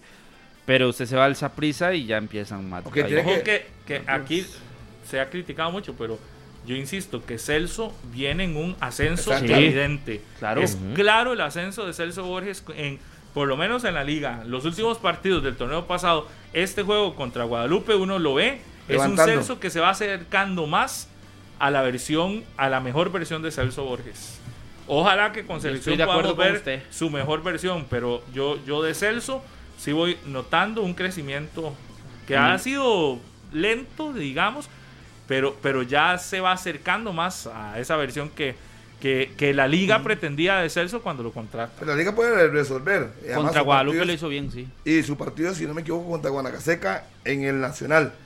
Puede resolver cambiando los jugadores que no pueden participar de esa jornada. Pero si vamos a esa prisa, ¿cómo va a resolver? Es que ya no pudo resolver ayer. Por Esa eso, prisa por tiene eso. que resolver con lo que cuenta. Lo que Y es que lo que tampoco ahí. los jóvenes Es que es lo que Ángel es que insiste que tiene. tema. que Eh, alcanza. Usted, la llegada de jóvenes al Saprissa le aparecen de un pronto a otro. Ya lo decía Carlos, Emanuel Carvajal. O sea, no teníamos referencias de él. No. en cambio, en Alajuelense, por ejemplo, Josimar los 90 Alcocer, minutos por la vida ya, ha 27. tenido algún, algún, no sé, a- algún proceso. Y otros que no, que Y no simplemente marcan- no, André, no marcan diferencia, va lo de Warren. Madrigal. Eso le iba a decir, que hay jugadores ¿Cuántas que han ido teniendo oportunidades? y no de, siguen sin, sin pesar en el, en el Saprissa realmente. Por Los eso es jóvenes que en el la de Roy Meyers, ¿verdad? Claro, cuando, cuando todos están lesionados, o cuando hay seleccionados, o cuando hay contagiados, ahí se abre un espacio para que alguno de los muchachos del Saprissa juveniles lleguen. Ese ¿Pero a partido contra Cartagineses en el Ricardo Saprissa. Correcto. Sí. Ojo, que se le podría empezar a poner complicado el asunto a Iñaki con una derrota eventual ante Pablo, es que si, usted va a alinear jugadores como War- Warren Madrigal, no, va- no van a tener peso. Este tipo de muchachos en el Saprissa todavía no están para, para asumir este tipo de, de Y responsabilidad. es una no- obligación No cumplen. que los equipos acepten no jugar en la fecha 3 sin sus seleccionados o es una solicitud No, no es que, una queda, obligación. que queda que queda a la buena voluntad de los equipos. A es un acuerdo voluntad. de buena voluntad. Es un acuerdo. Pero es un acuerdo ya tomado, es una solicitud. Porque yo escuché el sábado a Peggy Peggy que era- Guillén Peggy. que era una solicitud. una no, era una no que era una exigencia, Obligación. Sino que es una solicitud y ella lo dice, están, están pidiéndonos por lo menos, y lo dijo así acá en Monumental, a nosotros no nos afecta tanto porque es solo uno, Justin Salas. ¿verdad? Pero dice, y nosotros vamos a jugar sin él. Pero, pero, pero ella explicó que era una solicitud que les están haciendo, no que haya un acuerdo ya firmado, Totalmente. ni, ni nada, no, no. Que es una solicitud de la- del que se enteraron el viernes anterior. Una solicitud de la que se enteraron el viernes. Entonces Vamos puede ser que alguien la cumpla o, o que todos la cumplan. Hay- Habrá que ver si la van a cumplir o no. Pero es una solicitud. Vamos a hacer la consulta. Pero es que el- la, la realidad es muy diferente. Por ya usted lo dice, Grecia solo uno, Cartagena es solo uno, pero el Herediano la- tiene, el Herediano y tiene ya lo tomaron, un acuerdo. Es un acuerdo tomado por parte de los clubes. No Eso es para, mi fuente, y pero es un acuerdo para de la Entonces, si eso es un acuerdo tomado, yo insisto, Iñaki, a Iñaki se le puede empezar a poner muy, pero muy complicado el panorama. Enfrenta a un rival duro, fuerte, el cartaginés va a ir con todo Claro. a su disposición contra un Saprisa, que ahí sí le compro el que esté diezmado. En Ahí zona sí. defensiva tendrá esa prisa que jugar con Kevin Espinosa, con Auri David, Seguramente con Ryan Bolaños, a menos de que juegue Claro. Walter Sí, Cortés. y Sergio, y Sergio- No, y Walter Sergio Cortés. y Céspedes. Sergio. Céspedes sí ya está recuperado. Pero Sí, son- Walter, pero no era- la final. Ah, no, no puede dos- todavía. Eran tres creo que le metieron. Por eso, Sergio Céspedes. Cuatro eran los de, los de sí, Walter sí. Cortés, cuatro. Entonces, de ahí sí. Mariano Guzmán. ¿Está en la selección Guzmán? No, lo llamaron, ¿verdad? No, no, no, pero No. en parte eh, eh, de media cancha hacia adelante Saprissa cuenta con todo, ¿verdad? Por lo menos eh, si ya suma a Jimmy Marín, Saprissa tendrá a Jimmy Marín, a Bolaños, a Mariano, tendrá a Guzmán, Guzmán, tendrá a Ariel Rodríguez, tendrá a Angulo. Ahí está Saprissa con lo que con lo que es, con lo que tiene. Y atrás, digamos que. Sí, pero es que hay puestos no- claves que- Y lo que es y lo que tiene Y el y es súper débil, Sí, sí, parece, usted, ¿verdad? usted no puede. y- No, de media cancha ¿qué para adelante está- en defensa. Para media, de media cancha para adelante no de está Saprissa eh, es en el de- en no hay un defensa. sufrimiento como tal, el problema será atrás. Oye, hay que esperar porque Jimmy Marín muy probablemente va a ser convocado si se recupera el COVID. Ese Sí, pero es ya, un- ya no, no sé si el microciclo Sí, pero al no lo estar eh, en estos días, no creo que sea parte del microciclo. Entonces sí puede ya, estar. Pero que le pasaron su ni Celso ni, ni Brian lo llamaron. Esa no, es la li- no es la lista definitiva. No, pero en es- sí, claro. A Saprissa por lo que le salva es Pero que no para hayan esta jornada, señor McLean, para esta jornada sí podrá estar Jimmy Marín con, con Saprissa. Hermano, hermano, es- escuche español, eh, en español o en inglés. La Lo que lista quiera, definitiva lo que quiera a no usted. la han dado. Será el jueves. No, está puede- claro de que la lista puede meter a definitiva no la han dado, pero la, li- la lista definitiva empieza a partir de la fecha FIFA. Este microciclo es con el acuerdo Sí, que hay pero hasta el Carlos sábado. entienda, si, que si el jueves de algunos del microciclo no van a estar en el partido, no los van a dejar ahí para nada. Es decir, se los van a mandar a los eso equipos. Está, eso está claro, Bueno, por eso eso, habría- pero la habría situación de Jimmy Marín. Habría que, con, a que, con, que con- a ver, que, que Confirmarlo. preguntarlo, que confirmarlo, porque imagínese que el jueves a usted den una lista Sí. y que en la lista Andrei quede fuera y Andrei es mi delantero. Vamos a ver, Justin Salas quede fuera y que me digan, no, él no va a estar para los partidos eliminatorios. pero eso está claro. Entonces, ¿lo tengo que dejar ahí? No. No, obviamente yo voy a pedir que me lo devuelvan. Muy probablemente, si el jueves aparece en la lista Jimmy Marín, No. van a pedir que, La, que la esté- lista, la lista la dan el jueves. Generalmente cuando ha habido un microciclo la dan sábado. Después de finalizado el no microciclo. Entonces, No si tiene el que al al por- club. Claro, pero si la lista, ¿cuándo la van a dar? Si la lista la dan el sábado, inmediatamente después de que finalice el microciclo. papito, como eso- así, eso- así, eso así no se hizo. Pero así se hizo el noviembre, en noviembre, Ellos Harry. se lo comunican La- a los clubes antes, eh, Carlos, no seas tan ingenuo. la lista, porque Por el último día, eh, no, no, estamos claros de que se comunica antes, pero es el momento para que el jugador pueda llegar a la jornada 3. Haga la consulta, haga la consulta. ¿Qué? ¿Qué y dígame si me estoy equivocando, que el sábado que se da la lista es el sábado, el último entrenamiento El de ese día- microciclo. el Y día lo ese dar- microciclo día lo se dar el cumple con todos los Lo futbolistas. pueden dar el Entonces, domingo, Carlos. Si por por, eso, ejemplo por no, eso, no va a tomar en cuenta Valverde, ¿para qué lo va a tener ahí? sábado? pregunte, no- pregunte, pregunte, señor, pregunte. Bueno, pero ahí, independientemente de eso, lo importante es que hay que ver. Yo creo que a Jimmy Marín sí lo deberían de, de- de convocar, aunque sea de último momento, pero sí debería de estar. No sé si para jugar o no la fecha 3, pero Jimmy Marín creo que ha sido un jugador importante. Y el otro que a mí me llama la atención es el Herediano con tantas ausencias que va a tener para este partido. Lo que pasa es que usted revisa la, La la- planilla. la planilla del Herediano, se le va a Esteban Alvarado y está Brian Segura, que responde igual. Jelsin, que creo que ha sido uno de los jugadores más importantes y determinantes. Jelsin y Galo, los dos. Pero tiene Sí. a Brenes y tiene a Granados. Eh, tiene a Esteban Granados. y tiene a Jefferson Brenes también. Sí, pero claramente el ritmo, el nivel de estos dos está muy por encima. El, Pero por lo de y el de Galo a mí me parece que Pero están muy tiene por resolver, encima. por ejemplo. O sea, que uno sabe Sí, que sí. Granados y Brenes no van a tampoco desentonar tanto. Y un, rec- un recordatorio importante. Jimmy ¿Y Marín no Gerson? estuvo en los últimos partidos en noviembre, ¿verdad? En convocado. Ni tampoco estuvo en el microciclo de noviembre. Sí, pero la, la versión que vimos de Jimmy Marín del cierre de diciembre me parece que es para, estoy dando. para una, un merecimiento para que se, sea tomado en cuenta. Si vamos a llamar a los mejores, Sí, por merecimiento también debería estar Bolaño, si no está. Sí, pero Bolaños entendemos que fue porque todo lo que dijo cuando terminó. Yo estoy de acuerdo que debieron, debieron haberlo llamado. Sí, pero está claro, lo de Jimmy Marín, yo no, yo no he escuchado que haya dicho nada. A mí me parece que no está en esta convocatoria más por la situación COVID que, que por otra cosa.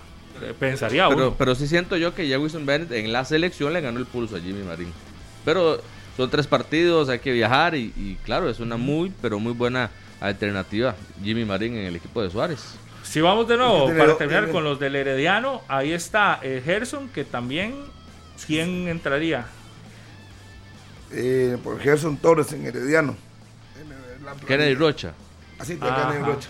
Rocha me Bueno, parece que estuvo Y Alejandro Sí. Brand, que fue el que jugó el fin de Sí, semana. sí, sí. en el...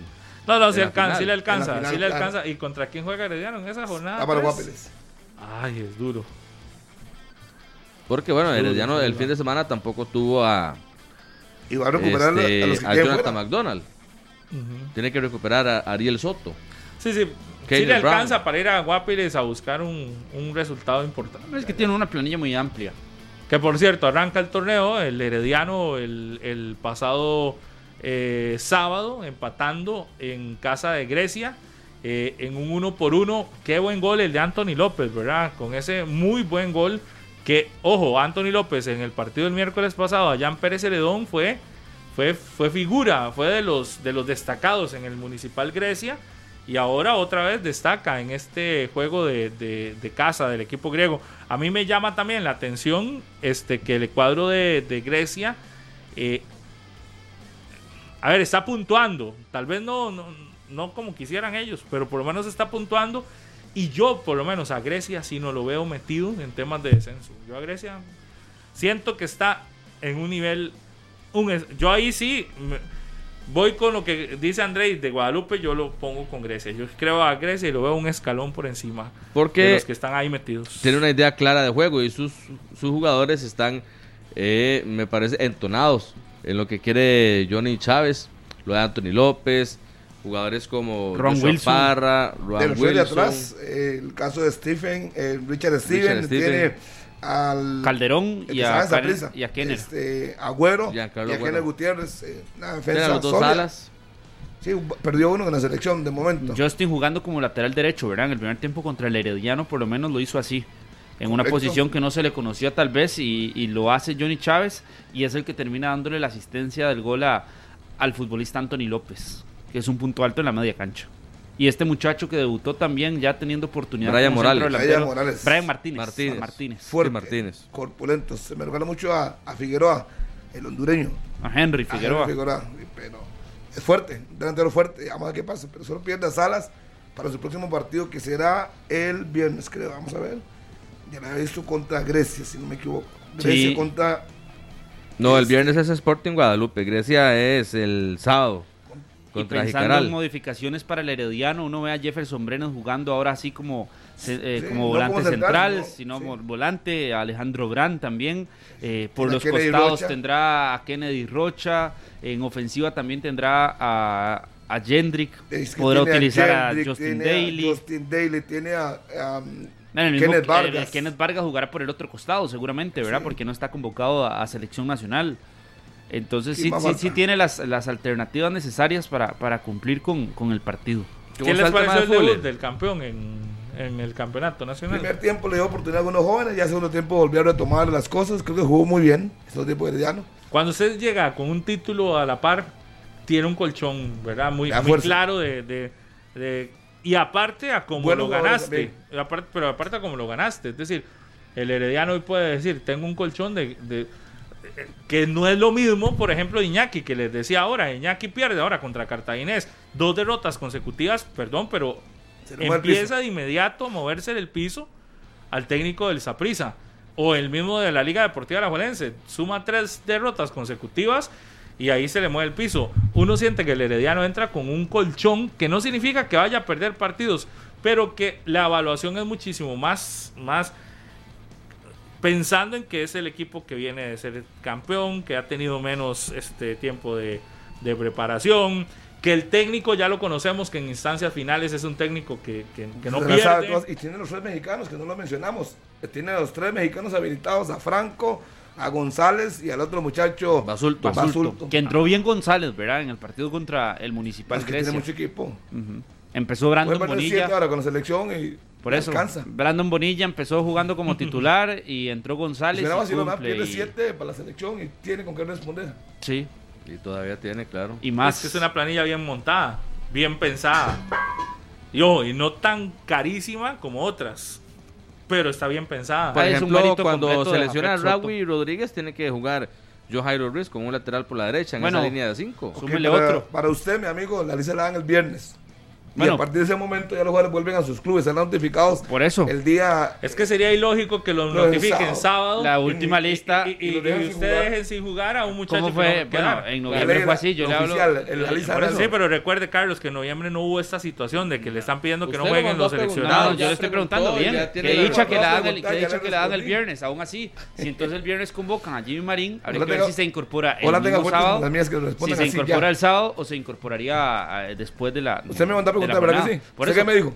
No, no, que preguntara, está bien, está el viernes, la. Aunque se lo dije por lógica, que es lo más lógico que lo den el viernes para que puedan jugar el sábado, porque Por eso. el sábado. Entonces, bueno, los que juegan jueves, eh, eh, el viernes, que usted decía que es Ese Sporting, contra, Sí, contra Guadalupe no tiene y no están seleccionados. ninguno de los Ninguno. dos. No, no, tiene tiene. problemas. Y pero la idea de que no jueguen este fin de semana, ¿qué es? ¿Para evitar alguna lesión? Para evitar para contagios. mantenerlos a tiempo completo? para evitar Es que contagios. ellos Todo. están en una burbuja donde Exacto. supuestamente no hay casos COVID. Y inclusive es A partir de hoy. Es más, cerrado. hoy les hacen prueba A todos.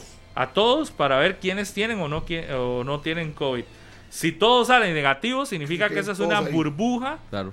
donde no van a salir a nada, no van a tener contacto de nada de aquí hasta que se jueguen los partidos eliminatorios. La uni- el único contacto es los jugadores que vienen de afuera que se van a incorporar a la selección nacional. Que deberían van a hacer con una prueba antes también. de meterlos para evitar broncas. Eso Sí, sería también lo la único. prueba, pero ahí el punto, por eso le pregunto, es el, el hecho de que lo de que era el caso de Jimmy Marín, muy puntual. Entonces, si al futbolista lo convocan viernes, ya el sábado tiene que presentarse o puede presentarse hasta a partir del domingo, después de la jornada.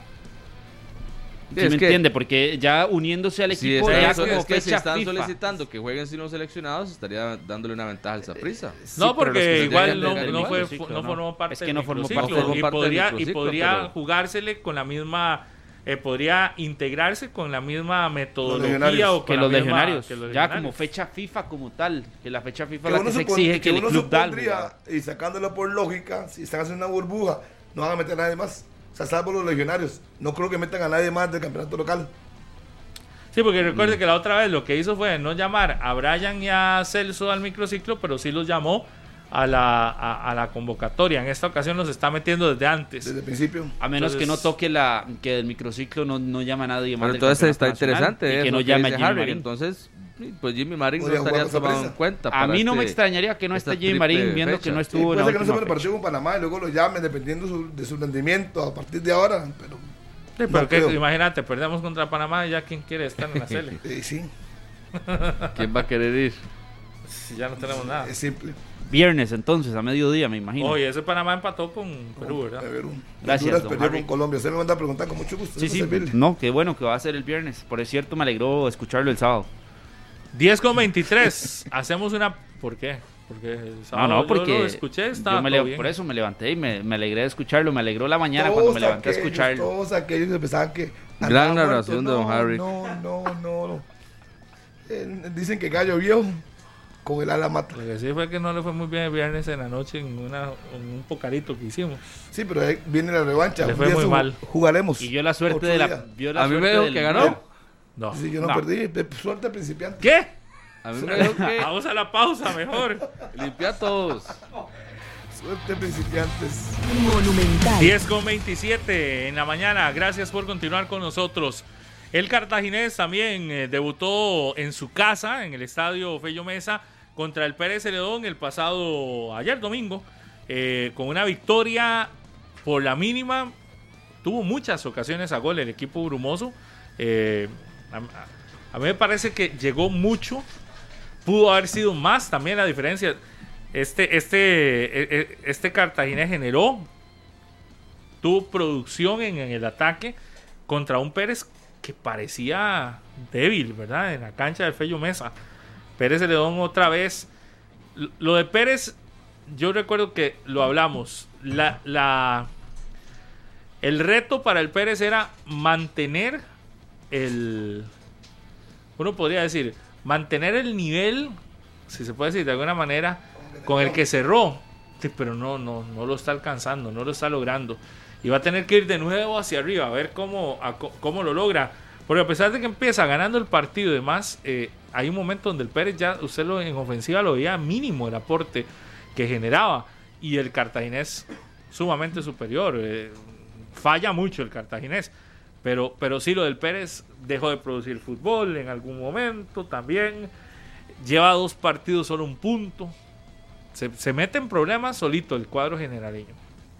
Ese es otro partido que pudo quedar 5 a 1, Claro. 6 a 1. Claro. Por supuesto. Sí.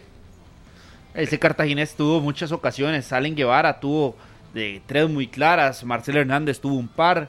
eh, anotó una también. Sí fue muy, muy eficiente en las funciones en el ataque que tuvo el cartaginés. Decía Heiner seguro en conferencia de prensa que por eso sale más tranquilo del partido. Porque su equipo eh, supo producir muchas jugadas desde media cancha hacia adelante. Claro, pero también tiene que sentarse a revisar lo de las, lo de las anotaciones. Eh, que tienen que revisar cómo, cómo, cómo toda, esa, toda esa producción de fútbol se tenga que traducir en, anotaciones. Porque al final el gol que le da la victoria al cartaginés es un gol que viene producto de un rebote y un remate espectacular de José Luis Quirós, pero no de las acciones claras. Sí, pudo que ese remate de José Luis Quirós se fuera un poquitito arriba y no entraba.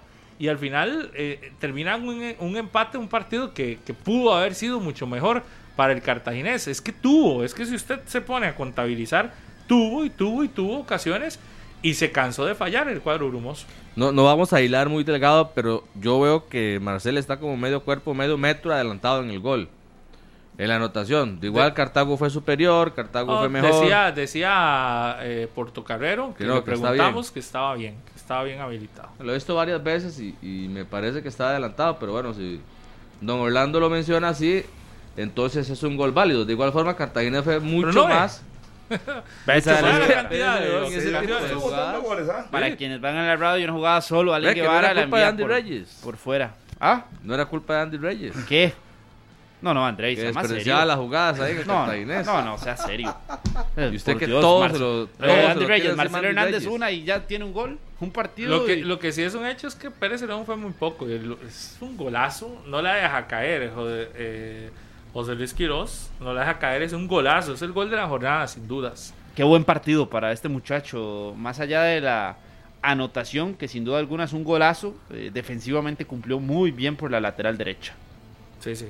No la deja caer, la pega de seguido. Y es un golazo sencillamente imposible para el guardameta porque entra como en el ángulo de mano derecha del, del portero.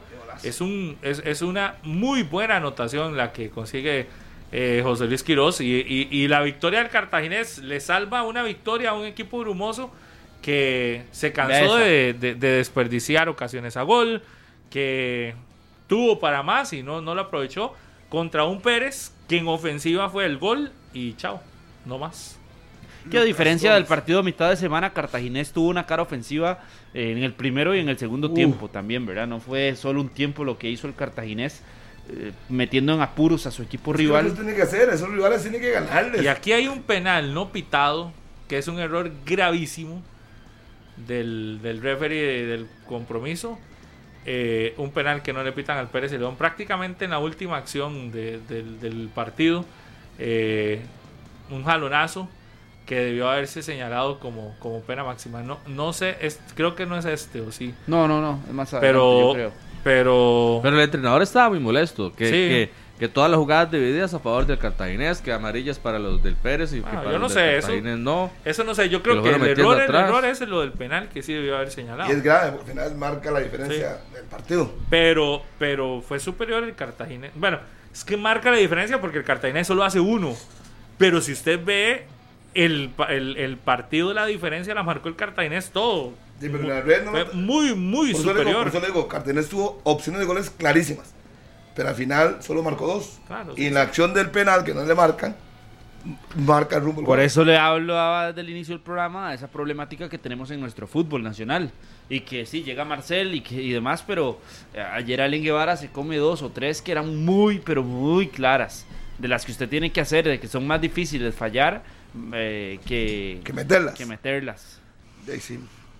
Y que son goles que tienen que hacerse, ¿verdad? Ya empieza a dar 50% tal vez rendimiento. frutos de la pareja esta de Marcel y, y- y- y Michael Barrantes. En balón parado. Que cuánto no soñaba Marcel con tener esos pases filtrados, esos pases largos. Ahora, bueno, ya le tiene una asistencia a Michael Barrantes y para don Joseph Fernández ahí, que, que todo lo lleva. Hasta frisa las jugadas para ver si realmente está o no adelantado. Ahí a ver si supera a Michael Barrantes a, a Randall Azofeifa en, en asistencias del torneo pasado. Me parece que la función que tuvo Randall Azofeifa en Sporting será muy similar a la función que va a tener Michael Barrantes asumiendo protagonismo en el Club Sport Cartaginés. Sin temor a equivocarme, podría decir que eso va a suceder. Bueno, vamos a ver qué pasa con Michael. Saludos para Mauricio Morales y también a toda la gente de Desafíos Travel que están allá en San Diego, están escuchando la señal monumental. Para Alejandro y todos sus pasajeros que están allá en una sala observando 120 minutos. ¿Quieren saber qué pasó con el fútbol? Ya lo saben, les resumimos. Entonces, la prisa cayó en casa 1 a 2, la liga ganó 1 a 0. El equipo herediano empató con Grecia 1 por 1 y el Cartaginés le ganó a Pérez 2 goles por 1. Saludos para Fabriel Gómez también ahí que está conectado y dice que, eh, que Zamora fue muy positivo en, en el Saprisa y también aquí a los que están a Cristian Martínez eh, que manda su saludo, ahí estaba molesto Cristian Martínez, no se preocupe mi amigo. Eddie Delgado también, saludos y Juan José Acuña también que habla de que eh, pregunta, ¿qué diferencia hay entre el error de Aaron Cruz y los fallos de los delanteros? Y también... Eh, ¿Cómo, cómo, cómo, cómo fue la, la consulta? ¿Qué diferencia hay entre el error de Aaron Cruz y los fallos de los delanteros? De que el, el- el error de Aaron Cruz le da 3 puntos a San Carlos. Sí, y otro saludo también para el hermano de Juan José. Por eso que no hay llama- mucha diferencia, pesan igual. Un error. Sí, pesa, pesa. pero- la parte de arriba. usted sí falla vale. una si ocasión- falla un gol no pasa nada. O sea, al final de cuentas, usted puede No, pero botar puede 10 fallar. goles y le hacen uno, ahí sí. Claro. Pesará la diferencia lo que falló. Pero, si no usted un falla, gol- como falló Andrés Gómez, y no haces el gol que te pudo dar un empate contra la Jolense, de ¿verdad? Y, pero el saludo es para Antonio Acuña, Antonio Acuña ahí, que está también el hermano de Juan José escuchando el programa y siempre está pendiente Antonio, así que un gran abrazo para Antonio Acuña. Dice mi hija Sofía que te saluda a todo el mundo, la saluda a ella. Saludo para Sofía, que se pase bien. Mi hermana cumplió años ayer, así que saludo para ella, María Nazaret Aguilar Ulloa también. Alex Salazar también. Y atención con la noticia que salta ya de última hora. Eh, también el nuevo equipo de María Paula Salas. El Chievo Verona femenino también. Es el Italia. equipo que va a recibir a eh, María Paula Salas de la Serie B de Italia. Equipo formado en 1997 del Chievo Verona femenino. Y la noticia también con lo que sucede actualmente del parte médico eh, que envía el municipal de Pérez Celedón por Enrique Moura. Un mes fuera de, las canchas, Enrique Moura, el capitán del Pérez Celedón, sufrió una fractura en la segunda costilla que le produjo un neumotórax. Eh, se le hizo una intervención quirúrgica en el Hospital Escalante Pradilla para desinflamar el pulmón perforado que se expande y retoma su tamaño original. La cirugía eh, fue eh, todo un éxito y ahora el jugador comienza esta recuperación de 30 días aproximadamente, informa el municipal de Pérez Celedón. Pausa 10 con 37 y regresamos. 10 de la mañana con 42 minutos. Muchas gracias por iniciar esta semana con nosotros, lunes 17 de enero.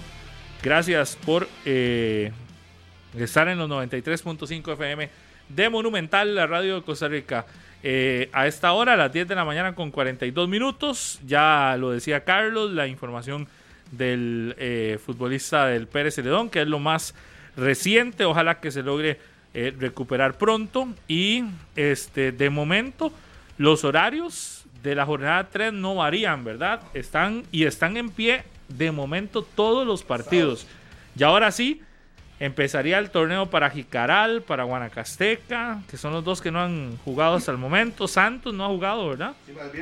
Para el viernes 21 van a jugar eh, Sporting FC que debuta. Sporting tampoco ha jugado. Sí, debuta Sporting frente a Guadalupe, su tercer partido. Luego jugarán Grecia el sábado a partir de las 2 de la tarde. Grecia ante Jicaral Cercova. También debuta Jicaral. San Carlos recibe al Pérez a las 3 de la tarde. La Liga a las 5 en el Nacional ante Guanacaseca. Santos de Guapiles recibe al Club Sport Herediano a partir de las 18 horas. Y a las 20 horas, Saprissa frente al Club Sport Cartaginés. Es la jornada programada para un partido viernes, 5 el sábado. Sí, creo que nos faltó ver los goles del partido entre Grecia y Herediano, ¿verdad? Nos ha faltado, así que vamos quizás con esas anotaciones del duelo porque estábamos hablando, sí lo vimos. Sí, yo creo que sí, ¿no? Sí, sí, sí. Sí.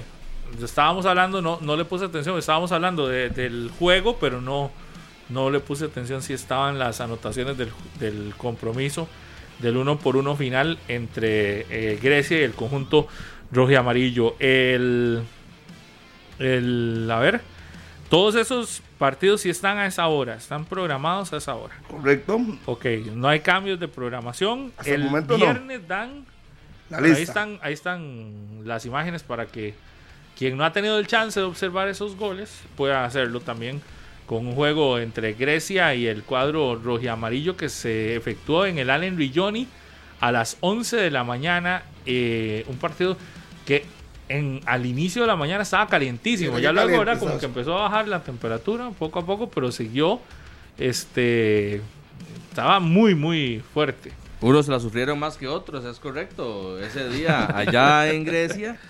Y el referee central, don Henry Bejarano, pues por supuesto que también tomó sus precauciones, minutos de hidratación. A, eso Por ayer en 25, pero Cartago sí, no hubo muy, minuto muy, de muy hidratación. caliente. Ese fue el gol de Anthony López. Qué, buen, qué buena técnica. ¿Cómo le pega? Pues Alvarado la toca. Pero no suficiente para sacarla. Pero muy buena técnica. Anthony López con, con el borde externo. Cachetea la pelota hacia arriba. Esteban Alvarado que se levanta. Apenas si la toca. Pero siempre va camino a la red. Un buen gol de Anthony López. Hacerle un gol a San Alvarado es difícil por lo más por encima. que es, ¿verdad? Es el segundo portero de selección nacional por excelencia. Qué portero de tanta calidad. Sí, sí. No puede ni Keylor por el COVID. Ahí tenemos a Esteban Alvarado. Pero sí podrá venir porque en, Sí, ese- en Francia da para sí, sí, recuperarse, sí. ¿verdad? Si no presenta problemas, En Francia para los vacunados son siete días de cuarentena. Uh, La forma en la que recepciona la pelota este Anthony López pega. y como la pega de seguido, yo creo que es. pero no pudo hacer algo más, Esteban ahí en esa jugada. es que tocó. Pero sí, sí la desvía, bola, no pero la lo- recibe. Y le pega con borde y se extiende y la Fue, toca. fue pero- por la fuerza a la hora de sacar la pelota, me parece a mí. Andrei, que la fuerza no es la adecuada. Pero lo del pase de Justin Salas era un pase muy complicado. Y no en la para- para recepción, López. mérito de la recepción, cómo, cómo baja la bola y sin volverse loco, ¡pum!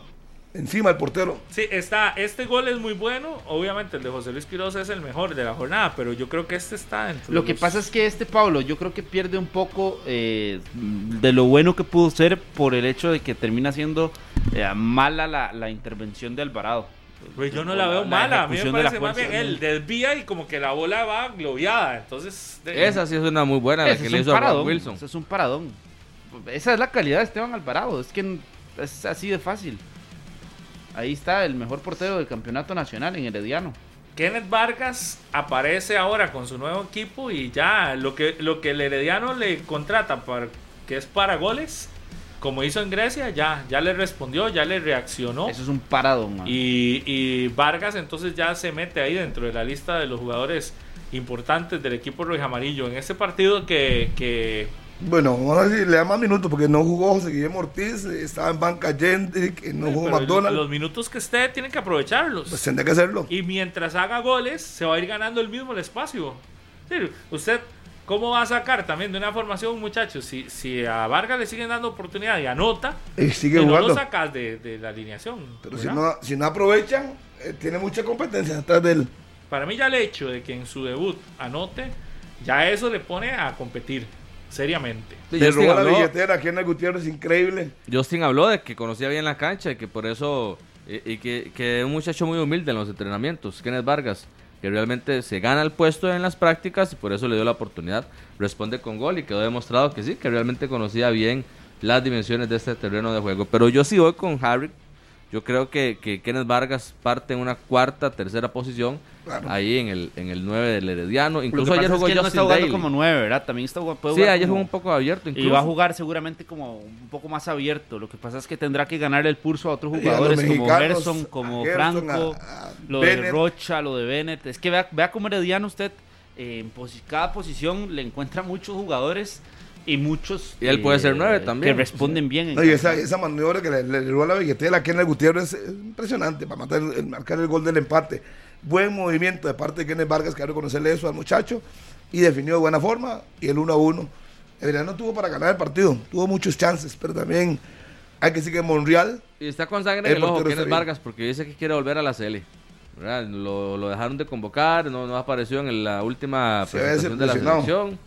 Y ahora, eh, pues también ausente, así que dice que, que es consciente de que debe otra vez recuperar un nivel para volver a la selección. Por eso es que uno dice, este partido contra Panamá es tan importante para que sigamos al menos con la ilusión de, de mantenernos con vida eh, en la eliminatoria. Porque yo insisto, imagínate ya que ya eh, no sacar el resultado que es victoria. A mí no me digan que un empate nos deja con vida, porque no. Eso es- no es real. Vender humo. Sí, sí, es decir, si no ganamos contra Panamá, ya ahora sí, el, el- Mundial ya está lejos, ya ahí es que, ¿qué se viene? Eh, Suárez va a seguir, eh, llamar a muchachos jóvenes para que terminen una eliminatoria tengan alguna experiencia en eliminatoria, eh, no sé, ¿qué, qué medidas tomar ya cuando estás eh, prácticamente ya fuera de, de- competencia? Es decir, como Honduras, hoy Honduras no tiene nada, entonces... eh, Ah, no, no, proceso. Va a seguir este el bolillo. claro, pero es que Honduras sí está armando el proceso porque Bolillo va a seguir porque lo acaban de contratar. Claro. En el caso nuestro, es que Suárez siga o no.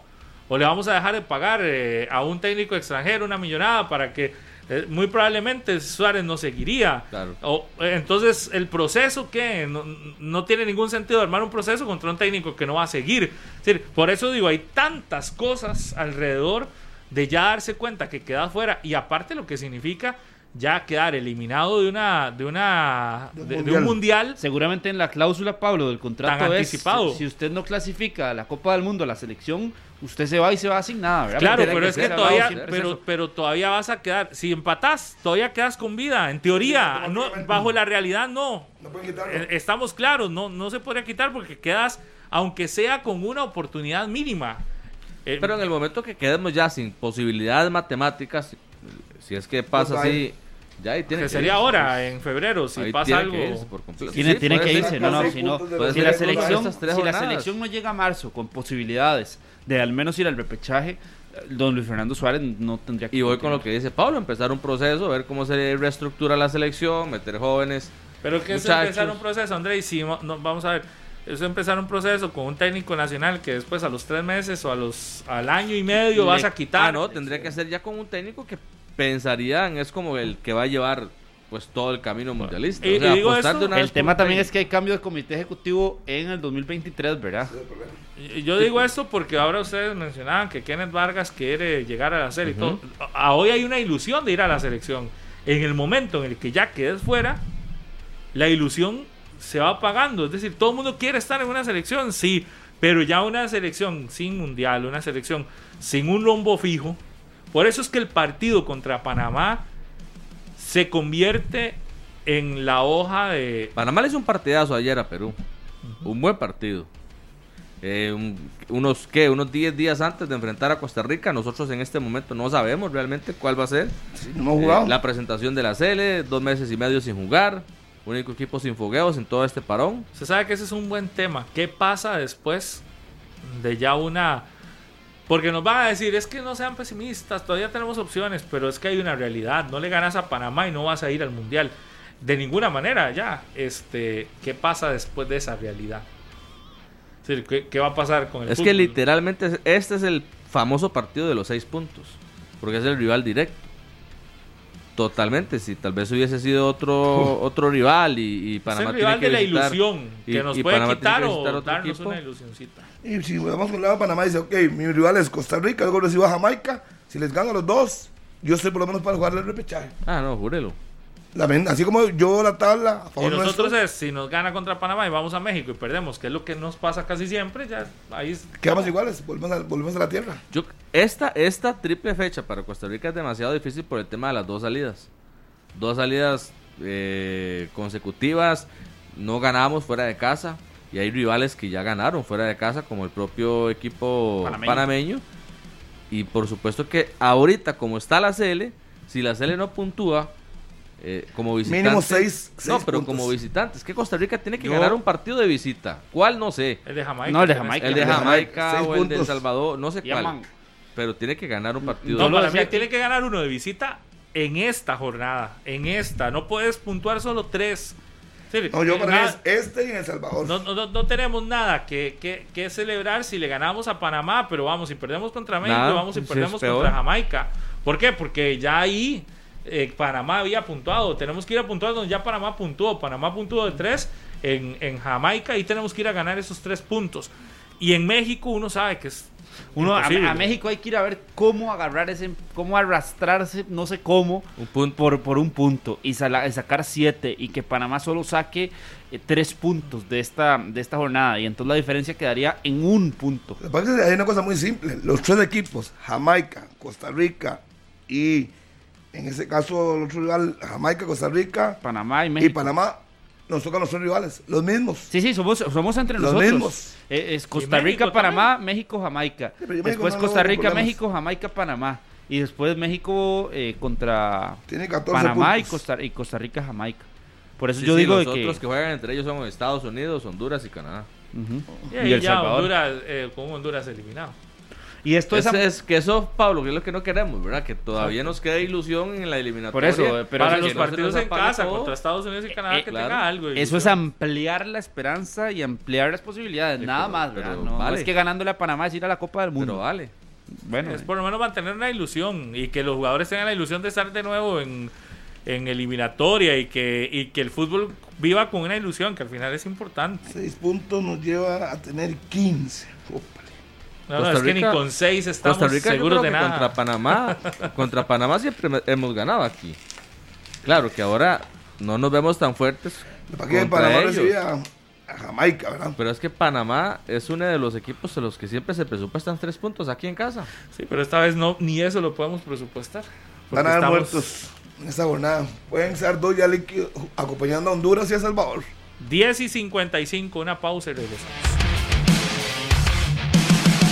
11 en punto de la mañana, que tengan una excelente, una excelente semana. Nos estamos este, escuchando en estos días. Gracias, chao. Este programa fue una producción de Radio Monumental.